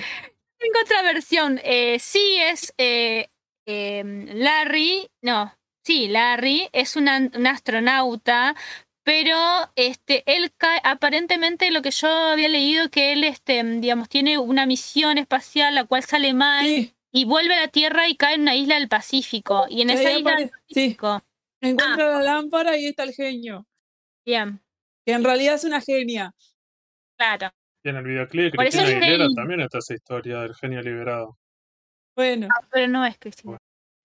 está bien. Bueno, a partir de ahí es que se generan situaciones de sitcom y también empieza a enamorarse los dos personajes y la película termi- y termina con una película en los años 90, la, la serie termina en los años 70, también la levantaron y tiene fin en los años 90 que le sacaron una serie 25 años después y ahí es es cuando termina la, la serie en sí. O sea, termina con una. Le hicieron como una secuela en los años 90. Pero en realidad es lo mismo, o sea, es una genio que está viviendo en la casa del otro, que en realidad nadie sabe que está viviendo ahí. Y todo lo que es la controversia también de que una genio de 3.000 años, los padres de la genio, o sea, toda la gente de los genios metiéndose en el medio, le decían no usar los poderes de genio. Y también lo que tiene la particularidad de esta serie es que la escribió un novelista muy importante. A mí me gusta personalmente el novelista que se llama Sidney Sheldon, que escribe muchas historias de misterio. Sí, es muy conocido. No sé si sabían. Sí. Es muy conocido. Sí, sí. Y también Muy, muy tenía tipo, controversias con como Larry Hagman. King es de, lo- de las series de terror, eh, Sidney Sheldon es de las, de las novelas policíacas de, más contemporáneas. Yo Por eso- conozco un, un anime que salió, en- es para, esto es dato anecdótico, ¿no? Eh, o casualidad, yo soy medio así del de- conspiranoico. Había una serie de anime que llamaba Buen Embotellado, Hakusho Daimao, del año 69 al 70 y pico, en donde mm, un pibito, bueno, encuentra una lámpara y en donde esto, si estornuda sale, bueno, Bob, el genio, y eh, si bosteza sale la hija, que estaban los dos atrapados en esa botella, ¿no? Eh, sale la hija que es Akui. Yo, vos te pones a fijar a Akui y es exactamente el mismo look que la de mi bella genio. Pero es igual, es igual, el mismo, el mismo color, la misma ropa. Si lo buscas fe, te va, te va, va, posta, se llama Akubi, la, la hija del, del genio. Y Y también ¿Cómo obviamente, tuvo una llama serie? Ajá. Sí. Es Bob embotellado, pero así la versión de poronga de sábana acá. Pero el Hakushon Daimao es muy complicado. de- la pronunciación no, pero el, el tema de escribirlo. Pero bueno, la hija del, del genio es igual a mi bella genio. Yo le contaba, pero es igual, boludo. O sea que yo creo que tengo una foto acá, pero bueno, era un tanto anecdótico porque la verdad, esta serie yo la miraba en Nickelodeon, en Nick and Night la pasaban. Era una- un, sí, la bloque, pasaron también en Warner Channel. un bloque sitcom, era Nick and Night. Sí, en el blog de sitcom. Es una serie que la verdad es, a mí me gustaba más que Hechizada. Perdón. Yo ya la vi. A mí, al revés, a mí me gustó siempre Nick más hechizada por lo que pude ver, ¿no? Obvio, que, que mi bella genio. Igual me parecen que eh, tiene unas temáticas muy, muy parecidas. Y es que como, y también, justamente me parece, si mal no recuerdo, cuando yo busqué, que eran justamente que eh, mi bella genio era de la competencia. Era de la competencia de, de Sí, sí. hechizada. Incluso Hechizada le pasó que empezaron los capítulos en blanco y negro y ahí vino la transición y empezaron a hacerlos a color. Muchos capítulos de Hechizada están pintados. Mi Bella Genio no, solo la primera temporada están en blanco y negro y después la pintaron. Y después Sí, ya empezó a salir color. De, de los locos Adam también pintaron episodios, ¿no? Yo, No, yo me recuerdo no. haberlo visto algunos con color. A los ojos no. ¿Seguro? Sí, me parece, Oh, por lo menos. No, No se tuvo un efecto Eh, Mandela, boludo. Sí, Hechizada es de la cadena ABC Y, y Mi Bella este, Genio CBS. Mi Bella Genio es de la cadena eh, NBC. Ah, NBC. La nombres poronga que le ponen. ABC, NBC, Bueno, eh, ¿cuál es la eh, otra? CBS. bueno, pero justamente a mí la CBS me hace acordar el capítulo de Los Simpson ese que aparece eh, Elmo para perseguirle a, a Homero para que pague la suscripción. Bueno, no importa. Pero es Bueno, así, sí, todos tienen sigla. Bueno, pero en, en, coso, en Gran Bretaña también tenés la BBC también. sí. Es como que parece que, que utilizan. Obviamente en Gran Bretaña también salieron muchas de, de estas series las cuales no vimos porque no, no tuvieron, la verdad, sinceramente no vi las repeticiones y pasaba lo mismo que pasó en Estados Unidos. Había algún bobo que, o sea, no se tomaba en cuenta lo que era el acervo cultural y destruían todo. Entonces era muy, es muy difícil poder encontrar seriales de esas épocas, tanto en Inglaterra como en Estados Unidos, como en otros lados. sí, ¿no? Era complicado. Solo quedaban las populares. Bueno, una serie que en esta época destacó también porque era, digamos, salía un poco más allá de. Salía un poco, era de la época, pero salía un poco de lo común, digamos, de las series de. eh, series como Hechizada y Mi Bella Genio y, y las series de, como Monster y Los Locos Adams, fue el Super Agente 86, llamado Get Smart en inglés, que fue una serie que se emitió desde el año 1965 al 1970 por la cadena NBC. Eh, pero su última temporada fue en la CBS. Ahí está, lo que decía Sarina, la CBS. Fue una parodia de las películas, series y novelas de espionaje de la época, como La Gente 07, que la, primera película de La Gente 007 de, que salió, que también fue en blanco y negro, fue en el 62. Eh, pero sobre todo fue una parodia también del enfrentamiento, justamente lo que venimos hablando, la Guerra Fría entre Estados Unidos y la Unión de Repúblicas So- Socialistas Soviéticas, que fue la Guerra Fría. Bueno, eh, de manera cómica por ahí se apreciaba cómo el mundo estaba pendiente de las decisiones políticas de uno y otro polo. Y también hay que recordar que el contexto, bueno, volvemos al tema del contexto histórico, que justamente eh, este, esta década es la que estuvo, la que hablamos antes, el tema de la militarización de los Estados Unidos por la guerra de Vietnam y la lucha de los derechos civiles. Eh, la serie la protagonizó el actor Dom Adams, que hizo de Maxwell Smart, que era el agente 86, y Feldon, que era el agente 99, por eso se llamaba Get Smart, bueno, la serie. Eh, ambos trabajaban para Control, que era una obvia parodia de la CIA, y a- aunque abordó el conflicto bélico de Vietnam, lo hizo siempre desde una perspectiva humorística, también utilizando situaciones obviamente fuera de la realidad.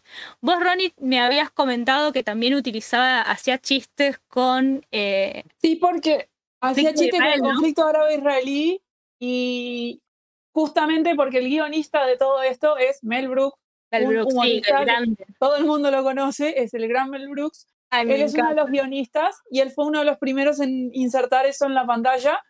Yo también, cuando por el Aclaremos pirata, que Brooks, Sí. aclaremos que es de la comunidad judía, obviamente. Sí, obvio. Y aparte de eso, Mel Brooks, eh, ya lo conocerán por muchísimas obras. Aparte de esa, esa fue la primera serie con la que hizo el quiebre. Después hizo El joven Frankenstein y muchas películas más parodiando todo lo que es eh, ciertas cosas. Pero bueno, volviendo. Otra, esta es otra que vi hace poco por el parche pirata del- de un canal de aire, que justamente habíamos visto un conflicto de que habían árabes, árabes, árabes, y va uno y dice, yo, yo sé lo que es tener un conflicto. Yo tengo un primo árabe, vive en Tel Aviv, Israel. Y esos chistes son muy irónicos que no los vas a- no los entendés así nomás. Y son chistes que tipo satirizaban toda la situación, ya metiéndose con el conflicto árabe-israelí, estamos hablando de los años 60, ¿no? Sí, obvio. Igual lo hacían desde con una altura realmente todos estos chistes que este, es muy difícil a veces, es, sí, y es muy difícil a veces hacer chistes con, con la guerra y con los con este tipo de conflictos eh, religiosos y, y- y bélicos, pero la verdad que lo hacía de una manera genial y con todo lo hacía genial. Bueno, eh, seguimos entonces con los 70, ¿puede ser? Bueno, los 70, Hago una pregunta, ¿puedo hacer una preguntita? sí, obvio. Eh, la serie de Sí. la, la serie de Batman, la de Adam West, ¿se acuerdan? La de bueno, la de La del Puff, 66. Pupi, De los bueno, es- 70. ¿esa es de los Sí. 70? El 60, 66. 60, Bueno, eso puede, eso puede ser que haya sido una sitcom, porque también era, si- siempre pasaban situaciones dentro de la baticueva, en una... Sí, tiene, tiene estructura de sitcom, sí. Porque viste que Sí. siempre eran todos fijos los escenarios, siempre pasaba... Sí, allá de la ventana. Sí. Lo que pasa es que, por ejemplo, no tenía, no tenía risas enlatadas, tenía. Sí tenía risa enlatada. Ah, no ¿En recuerdo. serio? Yo no sabía eso. Sí, sé que tenía. Tenías el puff, el puff. Bueno, eh, sí, eso serían los- las onomatopeyas, eso sí. Las risas enlatadas no las recuerdo, pero sí, es como que. em, lo que pasa es Yo que. recuerdo toda esa serie del Nickelodeon, boludo, porque eso pasaba todo en Nickelodeon. el No, Batman la pasaba Fox Kids, no la tenía ni que lo diga. el tema del La cómic pasó es especial, porque, mm, eh, por ejemplo, la serie de Adam West se, digamos, se desarrolló en una época en donde los personajes de cómics eran apuntados al público, digamos, de niños. Entonces se hacían este tipo de series justamente muy, Para digamos, muy naif. Claro, muy naif y muy apuntado al público infantil, porque recién en los años 80, con, con los grandes guionistas de DC en su época, digamos, como que se, se hizo un giro de 180 grados y se apuntó más a un público este, adulto, digamos. Como, Igual, eh, como eh, Igual Batman tuvo sus episodios psicodélicos, ¿eh? Tuvo muchas Igual psicodelia. te digo, el Batitwist, chico, el Batitwist. Exactamente. es que voy a decir algo que es bastante controversial. ¿Saben quién fue el primero que apoyó esta serie? Hugh Hefner. Él era Ah, de no sé que apoyaba la no serie. sé. ¿No sabes quién es, Sarino, de verdad? No, vieja, yo soy cero. El, el dueño de Playboy. El viejo de. Ah, sí, sí, el, el, el, el- el reality. Ya falleció ese hombre. Sí. No, Sí, sabía, falleció no el año pasado. nombre. ¿Nunca Sí, sí, lo conocí por un reality. No, compré la número uno de Argentina que trajo a esta pibita Dolores Fonsi una cagada a la revista. Le hacían nota a la nata, a Charlie García. ¿Para qué quiero eso? Pero bueno, eh, dato anecdótico, ¿no? Es que no, la, la, la Playboy argentina no, no tiene nada que ver con lo que era la Playboy. A- más allá de que era una, bueno, nos vamos al tema, pero más allá de que una revista para adultos, tenía toda una temática y una estética muy particular. eh, más allá, no era solamente una revista para adultos. O sea, te- Ya, te- yo la compré con 17 años. A mí me la vendieron igual. Ni Claro. documento me pidieron. Y pero vos con 17 años, que ¿cuántos medías? Dos metros, ¿no? ya gordo. Te dan a pedir Bueno. documentos. Justamente, terminando lo de Batman, justamente la, la hacía Hugh Hefner por apoyar todo el tema de la satirización de los cómics y cómo la sociedad había caído de que eso fuera para niños, cuando en realidad esa serie fue pensada para adultos, para mostrar toda la toda una crítica. O sea, tiene una la lectura interesante que se puede hacer en otro episodio. Sí, Es impresionante toda la data que tiró Ronnie en 10 segundos. eh, Es impresionante. Bueno. Sí, sí, sí. Respecto, respecto a los 70, eh, en Latinoamérica tuvimos un problemita, un pequeño problemita que fueron los, los golpes militares eh, en, Latino, en toda Latinoamérica, no solamente en Argentina. Dictadura, sí. Dictadura. Sí, Los, una hermosa los gobiernos de facto, ¿no? Los factos que eh, lo, lo, lo- lo que hicieron, digamos, básicamente fue censurar todo lo que para ellos le parecía subversivo. Eh, esperen un segundito. Se nos fue Aileen. Perdón. No, no, perdón. Mi gato quería salir. Yo tengo. Estaba ronroneando hoy. Participó en el podcast, estaba ronroneando. ¿Cómo se llama el gato? Ay, sí, insoportable, pobre. Bueno, un poco. ¿Cómo bueno, se llama? eh, este es el más grande, se llama Tito. Grande Tito, ¿eh? Qué grande Tito. No te imaginación la persona que le puso el nombre a gatito ese. No, pero no es mío, de mi vieja. O sea, claro que yo no le puse. El otro, el más chico, se llama Alan. Obviamente sabrán por qué se llama Alan. Iba a Eh. decir que si hubiera sido tuyo le hubiera puesto Alan Moore. Pero- Es que bueno, el segundo se llama Alan. Eh, bueno, llegamos con lo de los 70. Eh, básicamente con la llegada de los gobiernos militares a, a Latinoamérica, eh, hubo una fuerte, y una fuerte intervención de los medios culturales y el, los pensamientos, el, y el pensamiento político de, todos los países de Latinoamérica. Era muy vigilado y censurado los contenidos que se transmitían, tanto en radio como en la televisión. En Argentina no existió tanto la difusión de la televisión como un medio de comunicación en masa. En los años 50, obviamente estoy diciendo, eh, el televisor, en los años 50 el televisor era un aparato de lujo, entonces como que, digamos, para ponerlo en contexto, eh, un televisor en esa época valía el doble que una heladera y solo transmitía un canal con una programación que era muy precaria. Entonces la difusión en masa de la televisión, por lo menos acá, comenzó a mediados de los 60. Pero en el 1973 eh, hubo una... mm, A, partir de la creación de la, de la televisión y los canales de televisión, pasaron alrededor de entre 13 y 15 años en las cuales se le dieron unas eh, licencias a los este, a la a, digamos a las productoras a los productoras de televisión privada que finalizó en el año 1973 Eh, y la, bueno la intención justamente este, era que esa televisión privada y los canales, que, los canales que se hacía accesible a las productoras, se, digamos, estatizaran. Entonces, este, la, en, ese, en ese contexto, la televisión se convierte en un, ora- un órgano de propaganda oficial. Y con el golpe militar del 76, eh, la dictadura desarrolla una política estatista total con el objetivo de mantener el control de los mensajes que circulan por los medios masivos de comunicación. En este contexto histórico es en donde se desarrolla eh, la televisión acá, por lo menos en Argentina. No sé si vos querés decir algo, Ronnie. No, acá en de Uruguay es bastante diferente la cosa. Acá no, acá las, la- las televisoras sí pas, las licencias se dieron y siguieron dentro de las mismas manos, no cambiaron de manos, pero sí la, el, la los militares controlaban el contenido que se veía en la tele. No es como en Argentina, de eran licencias que se renovaban. Lo que sí en este contexto empezó a generarse lo que es la identidad nacional. Muchas sitcom que son de la identidad nacional, las cuales no vi, perdón, no hay archivos, como siempre. Como por ejemplo los Campanelli, que tuvo remake en los años 90 llamada Los Benvenutos, que era un grupo de familias, una familia que se juntaba todos los domingos al mediodía, que se emitía los domingos al mediodía a comer pasta. Y no les suena por qué comemos pasta todos los domingos, justamente por eso. Porque la, cara, porque la Em, carne está sí. muy cara. Ah, o no, o no podemos, no podemos decir eso. Puede ser boloñesa. ¿Ha trabajado Guillermo Franchella ahí o yo estoy.? No, nada que ver. Los Esta es de los 90, sí.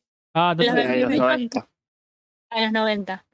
Eh, un antecedente que tuvieron los Campanelli fueron la familia Falcón, que esa fue, de la, eh, fue una serie que se emitió en Canal 13 desde el año 62 al 69, después del 60. Em, y también en una serie costumbrista que, bueno, que había tomado el apellido de Falcón porque justamente la empresa Ford, que fue la que fabricaba los Falcón, fue la que patrocinaba, digamos, esta sitcom. Justamente, en realidad fue, este, una, la familia Falcón fue una serie exclusivamente para publicitar un auto. Y después, qué les- bueno, fue, tan bien que siguió.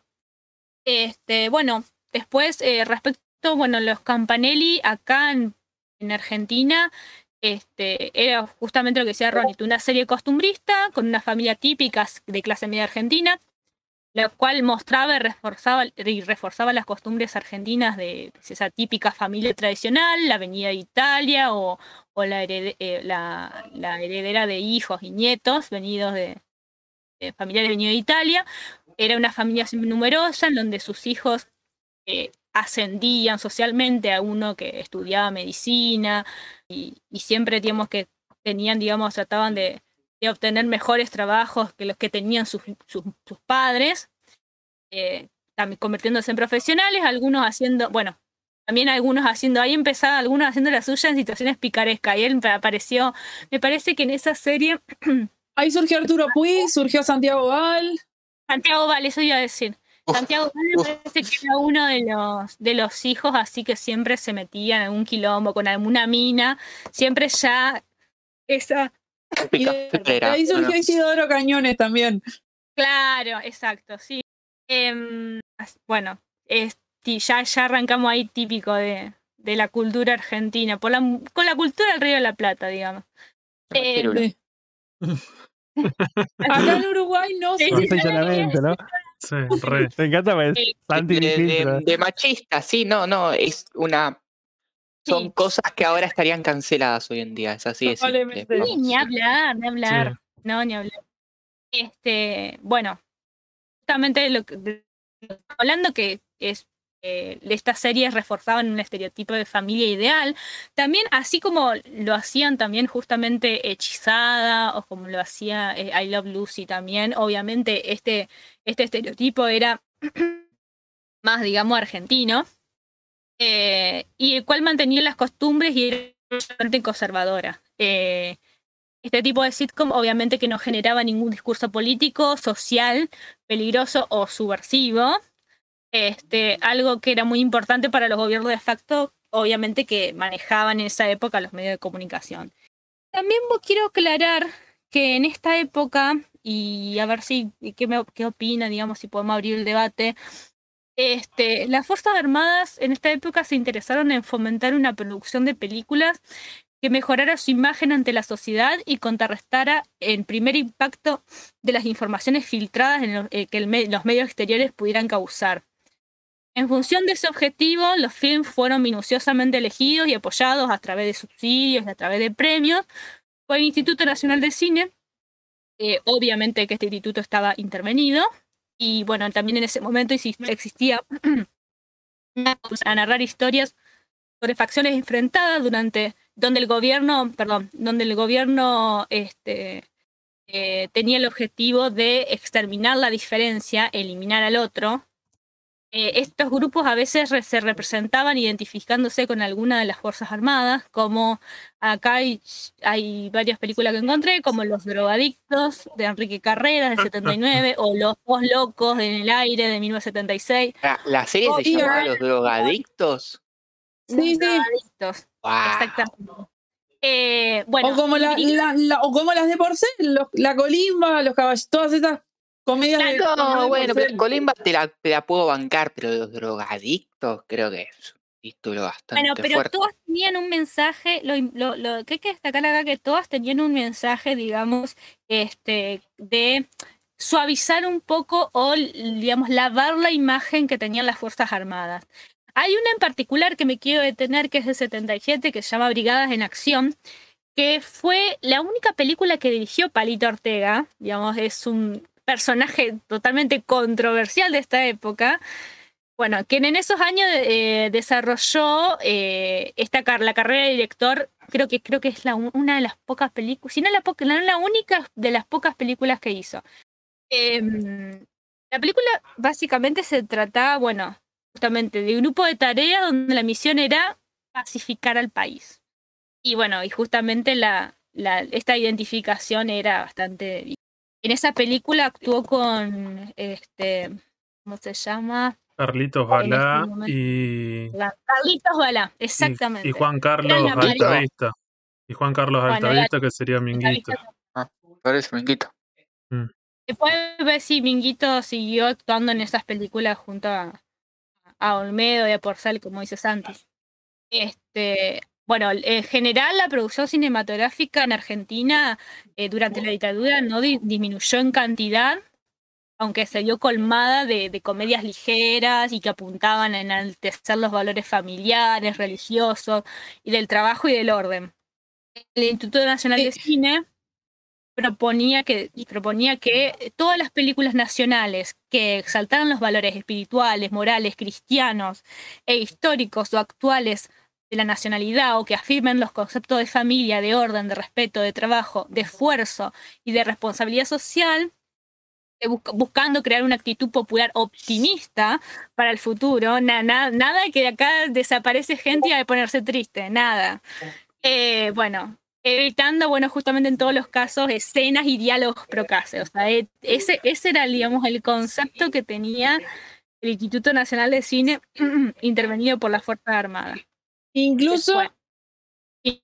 También desde Uruguay se, eh, se, se ha- contribuyó muchísimo a exportar el contenido porque a fines de los 60 se creó, va, a principios de los años 60 se creó lo que es humorístico que se llama Telecataplum, que es una serie de humoristas que también hacían parodias de la sitcom, por eso va relacionado con eso, porque hacían muchas parodias de la sitcom, agarraban y hacían como la gente 86, pero con menor presupuesto y más cortito, y eso pegó tan bien en Uruguay que Canal 13 en Argentina empezó a grabar eh, episodios exclusivos para ellos y tratar de guiarse en eso para poder exportar todo eso hacia Argentina. También en eso existió, también incluso cuando fue todo el proceso, las parodias que se hacían eran más como parodias y siempre aparecía un personaje principal orientado hacia el fútbol.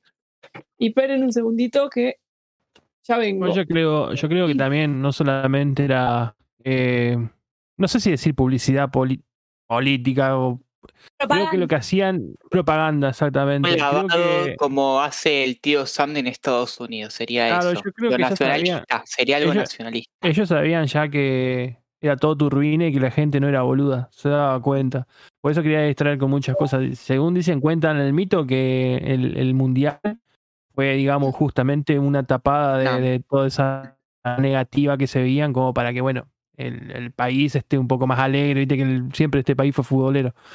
Eso decían del mundial, después hay miles, miles de cosas, ¿no? Pero bueno, la televisión, yo, yo de haber sido chico y haberme criado en los 70, viendo televisión hubiera sido un pijazo. La verdad, un pijazo, porque yo me hubiera pegado un embole, esa década de mierda, el contenido que pasaban, que no. Eh, vos veías cosas como Norteamérica, te pasaban Jay Gaintor y otras series más de dibujito Astro Boy, acá no llegaba nada.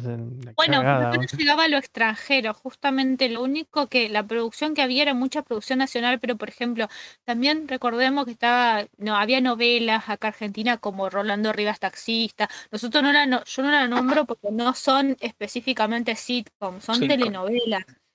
Ese tipo de telenovelas, también esas producciones nacionales, también era como una manera de Claro, más allá, no tocaban temas, digamos, no, no eran alevosamente que tocaban temas de, de corte militar como las películas de- pero era una temática, digamos, de como una novela romántica, que satista, que bueno, que no hacía mal a nadie, digamos. Más o menos Sí, pero lo, más que, allá del- lo que hicieron de los la- 60 en Estados Unidos con tratar de ocultar todo, tratar de no tocar la realidad del país, esta gente en los 70 o lo, hicieron exactamente lo mismo.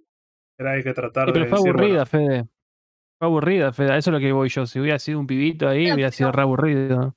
Ah, vos pensás que vos tenés que Pero el tema tratar no de... tiene que ser aburrido, el tema es que estabas en plena dictadura militar y que ibas a hacer cualquier Sí, cosa sí, sí, para no mostrar la realidad de, lo que se está viviendo. Pero, pero es verdad lo que dice. Sarino de que podés hacer alguna película que esté buena. Pues está bien, no, no hablé de la, no, de la realidad, Es pero que no, porque si haces algo de acción directamente, eh, son con disparos, con tiros. Y si haces comedia, tenías que hacer este tipo de comedias, porque no había otra cosa. Igual el- hay mucho contenido argentino de muchas novelas, de muchas comedias de ese estilo, que también eran muy costumbristas. Se ve que pegaban mucho y le iban bien y era lo único que podían emitir sin poder pasando la censura, porque también a ver, todo eso, Sí. todos los guiones iban revisados. No es que tipo, tengo ganas de filmar esto y uy, no, iba todo revisado. Además, le- supervisado. levantarte, levantarte, hacerte café con leche y poner y está el capitán Piluso, boludo. Te pega un embole. Bueno, pero había gente que tal vez le gustaba. Sí. sí, Sí, sí. bueno, yo pues soy otra vez, bueno, Ah. Sí, vos- vos te- seguro. es verdad que vos, lo, no. igual vos, lo- vos lo viste, ¿no? Esa fue toda tu Sí. Él es- Acá teníamos la burda A él lo copia, que era a él lo paraban en la calle y le pedían documentos en la dictadura. Ajá, en los 70, ¿no? Sí, sí, sí. re viejo era. Ah, digo, volviendo, volviendo a la serie, digo, como para, para no extendernos mucho con este contexto histórico, digo, no sé si queda algo más para hablar de los 70, o si de la o no, si a no. ver, Es que series No, americanas no hay, y la única serie mexicana que también destacó sobre todas es el, eh, o serie americana, digo, por, por América, El Chavo del Ocho. Uh. ah, sí. Oh, qué bajo. después Hablando de bajón y pasarla más. No, no, es verdad que Coso no la vio. No podemos ni Una hablar. serie, una serie que son de los 70 Yo sé, que la vi, la llegaron a la Argentina.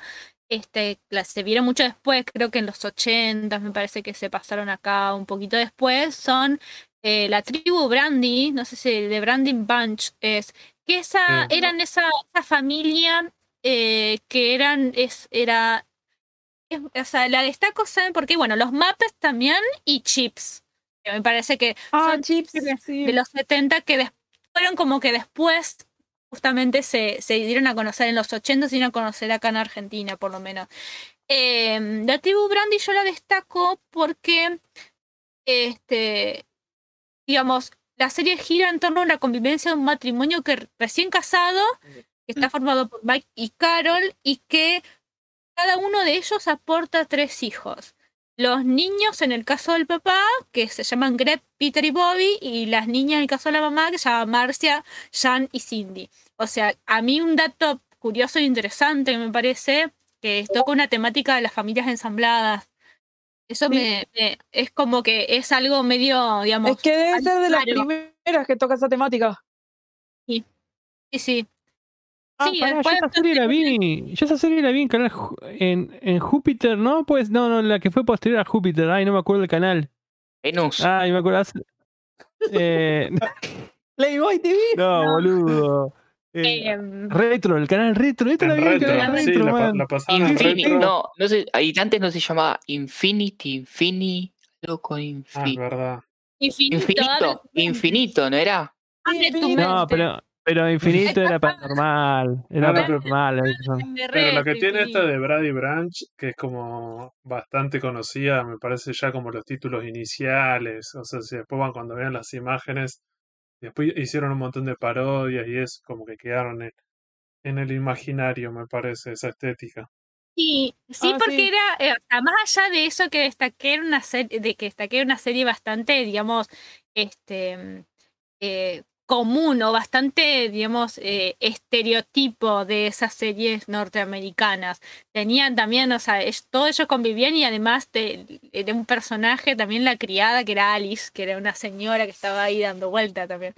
Eh, sí, más allá de eso, o sea, no, no destacó demasiado, pero me parece importante eh, esto de, de, de mostrar la familia ensamblada. Pensemos que, digamos, en los 60 era inviable que pase esto.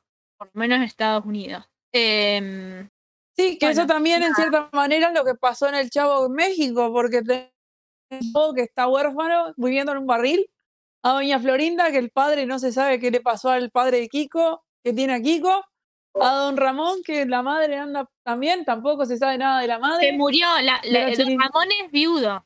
Ah, viudo, bueno, tenés un viudo, a, un, a una mujer divorciada, a una vieja, imagino que viuda también. No, Doña Florinda era viuda también.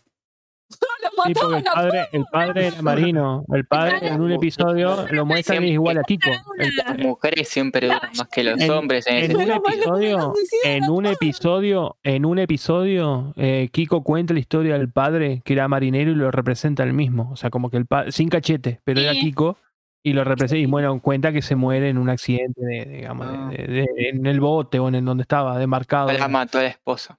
Ya se viene, ya se viene en- igual en yo cualquier creo- momento especial del Chavo. Y de toda la, Igual yo creo que está mal nombrado decir que el chavo era una sitcom, porque yo creo que en realidad era el programa de Chespirito en general, era Mm, una sitcom. Sí, bueno, pero el icónico es el chavo. Sí, el- obviamente, El Chavo, el Chapulín Colorado, si lo querés entrar también, porque también eran los mismos, eran los mismos decorados, risa grabada, y fue uno de los primeros programas que usaba efectos especiales. Sí, Sí, la y la risa chiquita tenía todas las características. Sí, las sí. risas también, sí, sí.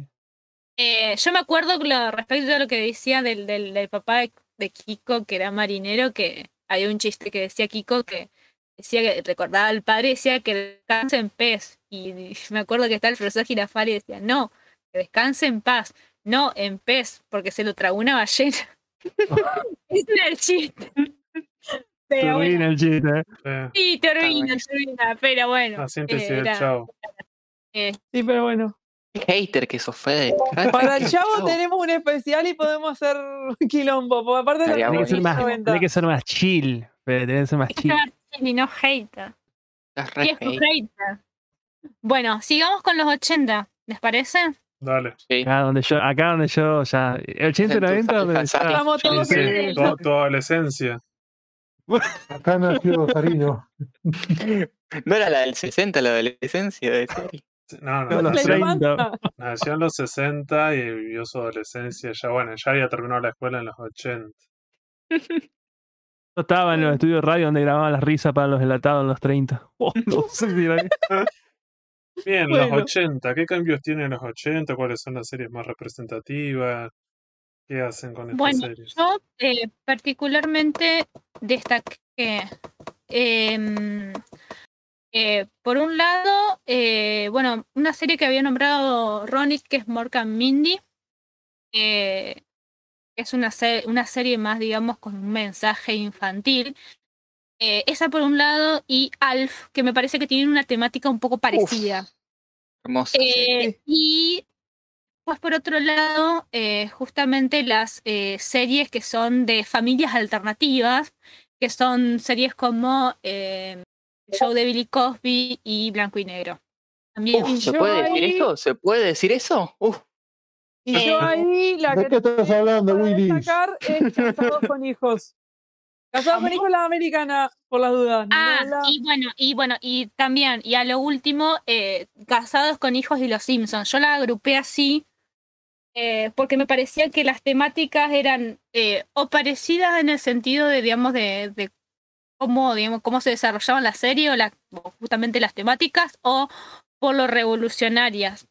Eh, justamente estoy hablando de Casado con Hijos y los Simpsons. Pero bueno, en los años 80, este, volviendo un poco a Estados Unidos, fue una época donde hubo un punto de quiebre, eh, ya que desde los 60, desde los, perdón, desde los 70, entre las 7 de la tarde y las 9 de la noche, era el el prime time que estaba dedicado a la hora familiar.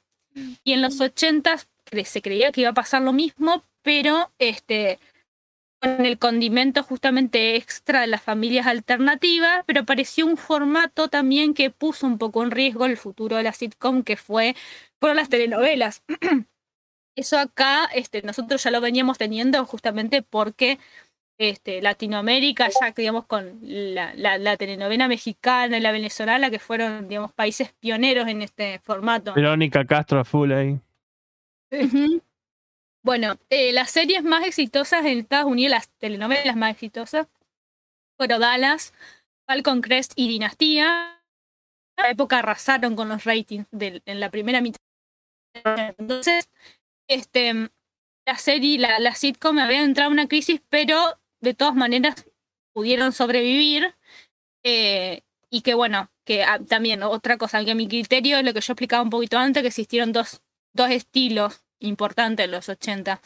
Uno eran las sitcom que apuntaban a un público más infantil, con las temáticas, con temáticas también fantásticas, un poco este, tomadas, creo que la- esas ideas de los años 60, que fueron Morgan, Mindy y Alf. De Y- Morgan Mindy quiero tirar otro color. Llegaron a un punto de que Robin Williams se puso a, improvisar los- las cosas y llegaron a un punto de que improvisaba tanto los guiones que dejaron un, en el guion pusieron un costo gigante que decía Robin Williams no tiene guion, Morg no tiene guion, lean ustedes su guion, suerte. Lo hacía, lo hacían las películas, ¿eh? Lo hacían las películas, él siempre tuvo esa también. cualidad. Ahí fue donde Sí, empezó sí, lo hacía en todo todos lados. improvisar. Sí, sí. Dicen que era un genio el tipo. ¿eh? Sí, sí, era, era muy, es, se nota que era muy No, talentoso. no, no, en el guion decía, Morg no tiene guion. Así, iba así todo, dro- o sea, iba drogado porque en su momento ya tenía sus problemas con las drogas. ¿Ah, y iba sí? todo dro- Ah, Sí, sí, sí, ahí fue el, el cimbronazo de Robin Williams. Fue cuando se le murió el amigo en el año 82, que él estaba grabando Morky Mindy. Y se enteró que su amigo, que, no- que es el hermano de Bill Murray, creo, el que hizo Los Hermanos Caradura, murió de sobredosis. Y ahí fue cuando le vino el cimbronazo. Qué locura. ¿no? Bueno, y el segundo estilo que para mí este, fue muy importante es lo que yo le decía de las, las familias alternativas, eh, que la- para mí las dos más importantes fue The Cosby Show, el, el show de Billy Cosby, de Billy Cosby, y, y, eh, el blanco y negro es Different Strokes, es un juego de palabras con different, Es blanco y Eh, negro, casi conocido así. Blanco y negro. Blanco y negro conocido en Latinoamérica como blanco y negro. Bueno, eh, ¿por qué digo que son muy parecidas justamente Alfie y Borkan Bindi? O sea, tienen una, un punto en común. Bueno, Borkan Bindi se emitió en, en la ABC desde el 78 al 82. Y bueno, justamente, como decía Ronnie, era protagonizada por Robin Williams y Pat Dauber, que era la, la la coprotagonista. Exacto, Mindy. La serie mostraba a Mork, que era Robbie Williams, como un ser extraterrestre que llegó al planeta del planeta Ork por órdenes de su líder Orson. Eh, bueno, dice que Mork aterrizó y en, su nave con forma de huevo cerca de un pueblo de, de Colorado, donde conoce a una estudiante universitaria que se llama Mindy, bueno, esta la chica eh, Pat. Eh, ella lo aloja en su departamento donde Mork va aprendiendo sobre la conducta humana y da reflexiones acerca de lo que va aprendiendo. Bueno, al final de todos los episodios, Mork contacta a Orson para informarle sobre su aprendizaje en la Tierra. Y este, bueno, na- eh, lo que yo decía antes un poco que, que esta, esta, ¿cómo se llama? Ah, que esta serie fue, ah, esta serie particularmente este, encontré acá que fue emitida desde el año 79 hasta mediados de los 80 por Canal 13 de Buenos Aires y se hizo una retransmisión en los 90 en América TV. Por eso Sí. tal vez alguno, alguno la llegó a ver de ahí o la llegó a conocer de ahí. No recuerdo esa. Esta, es la, esta es la que decía Sí. Nanu Nanu. ¿eh? Sí, final, era que ¿o decía, no? no, no. Sí, sí, es Eso, exactamente. Sí, sí, la, la ubico, la ubico. Pero yo la ubico en Canal 13. No sé si en América, pero sí. Yo la vi en los 90 y la vi parche pirata cuando este canal pasaba, cuando este canal de aire pasaba series. Pasaba tres. Pasaba Los Locos Adams, El Super Agente 86 y Morgan Mindy.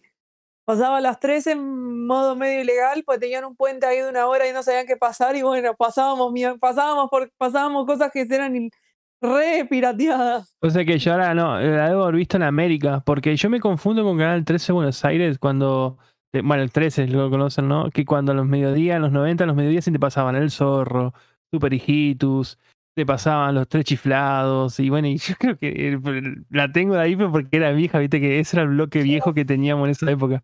Pero nada, sí, seguramente ha sido de América. Nosotros en el interior somos lo que le decimos Canal 13 de Buenos Aires, porque nosotros Sí, sí. acá, este, yo no sé, creo que Paraná se ve, es- nosotros El canal tenemos 9. Canal 13 sí. de Santa Fe. Entonces por eso decimos de Buenos Ahora, es- Aires. ahora es Telefe Santa Fe, acá. Acá llega ahora- Telefe Santa Fe. Sí, ah, exactamente. Eh, bueno, eh, sigamos.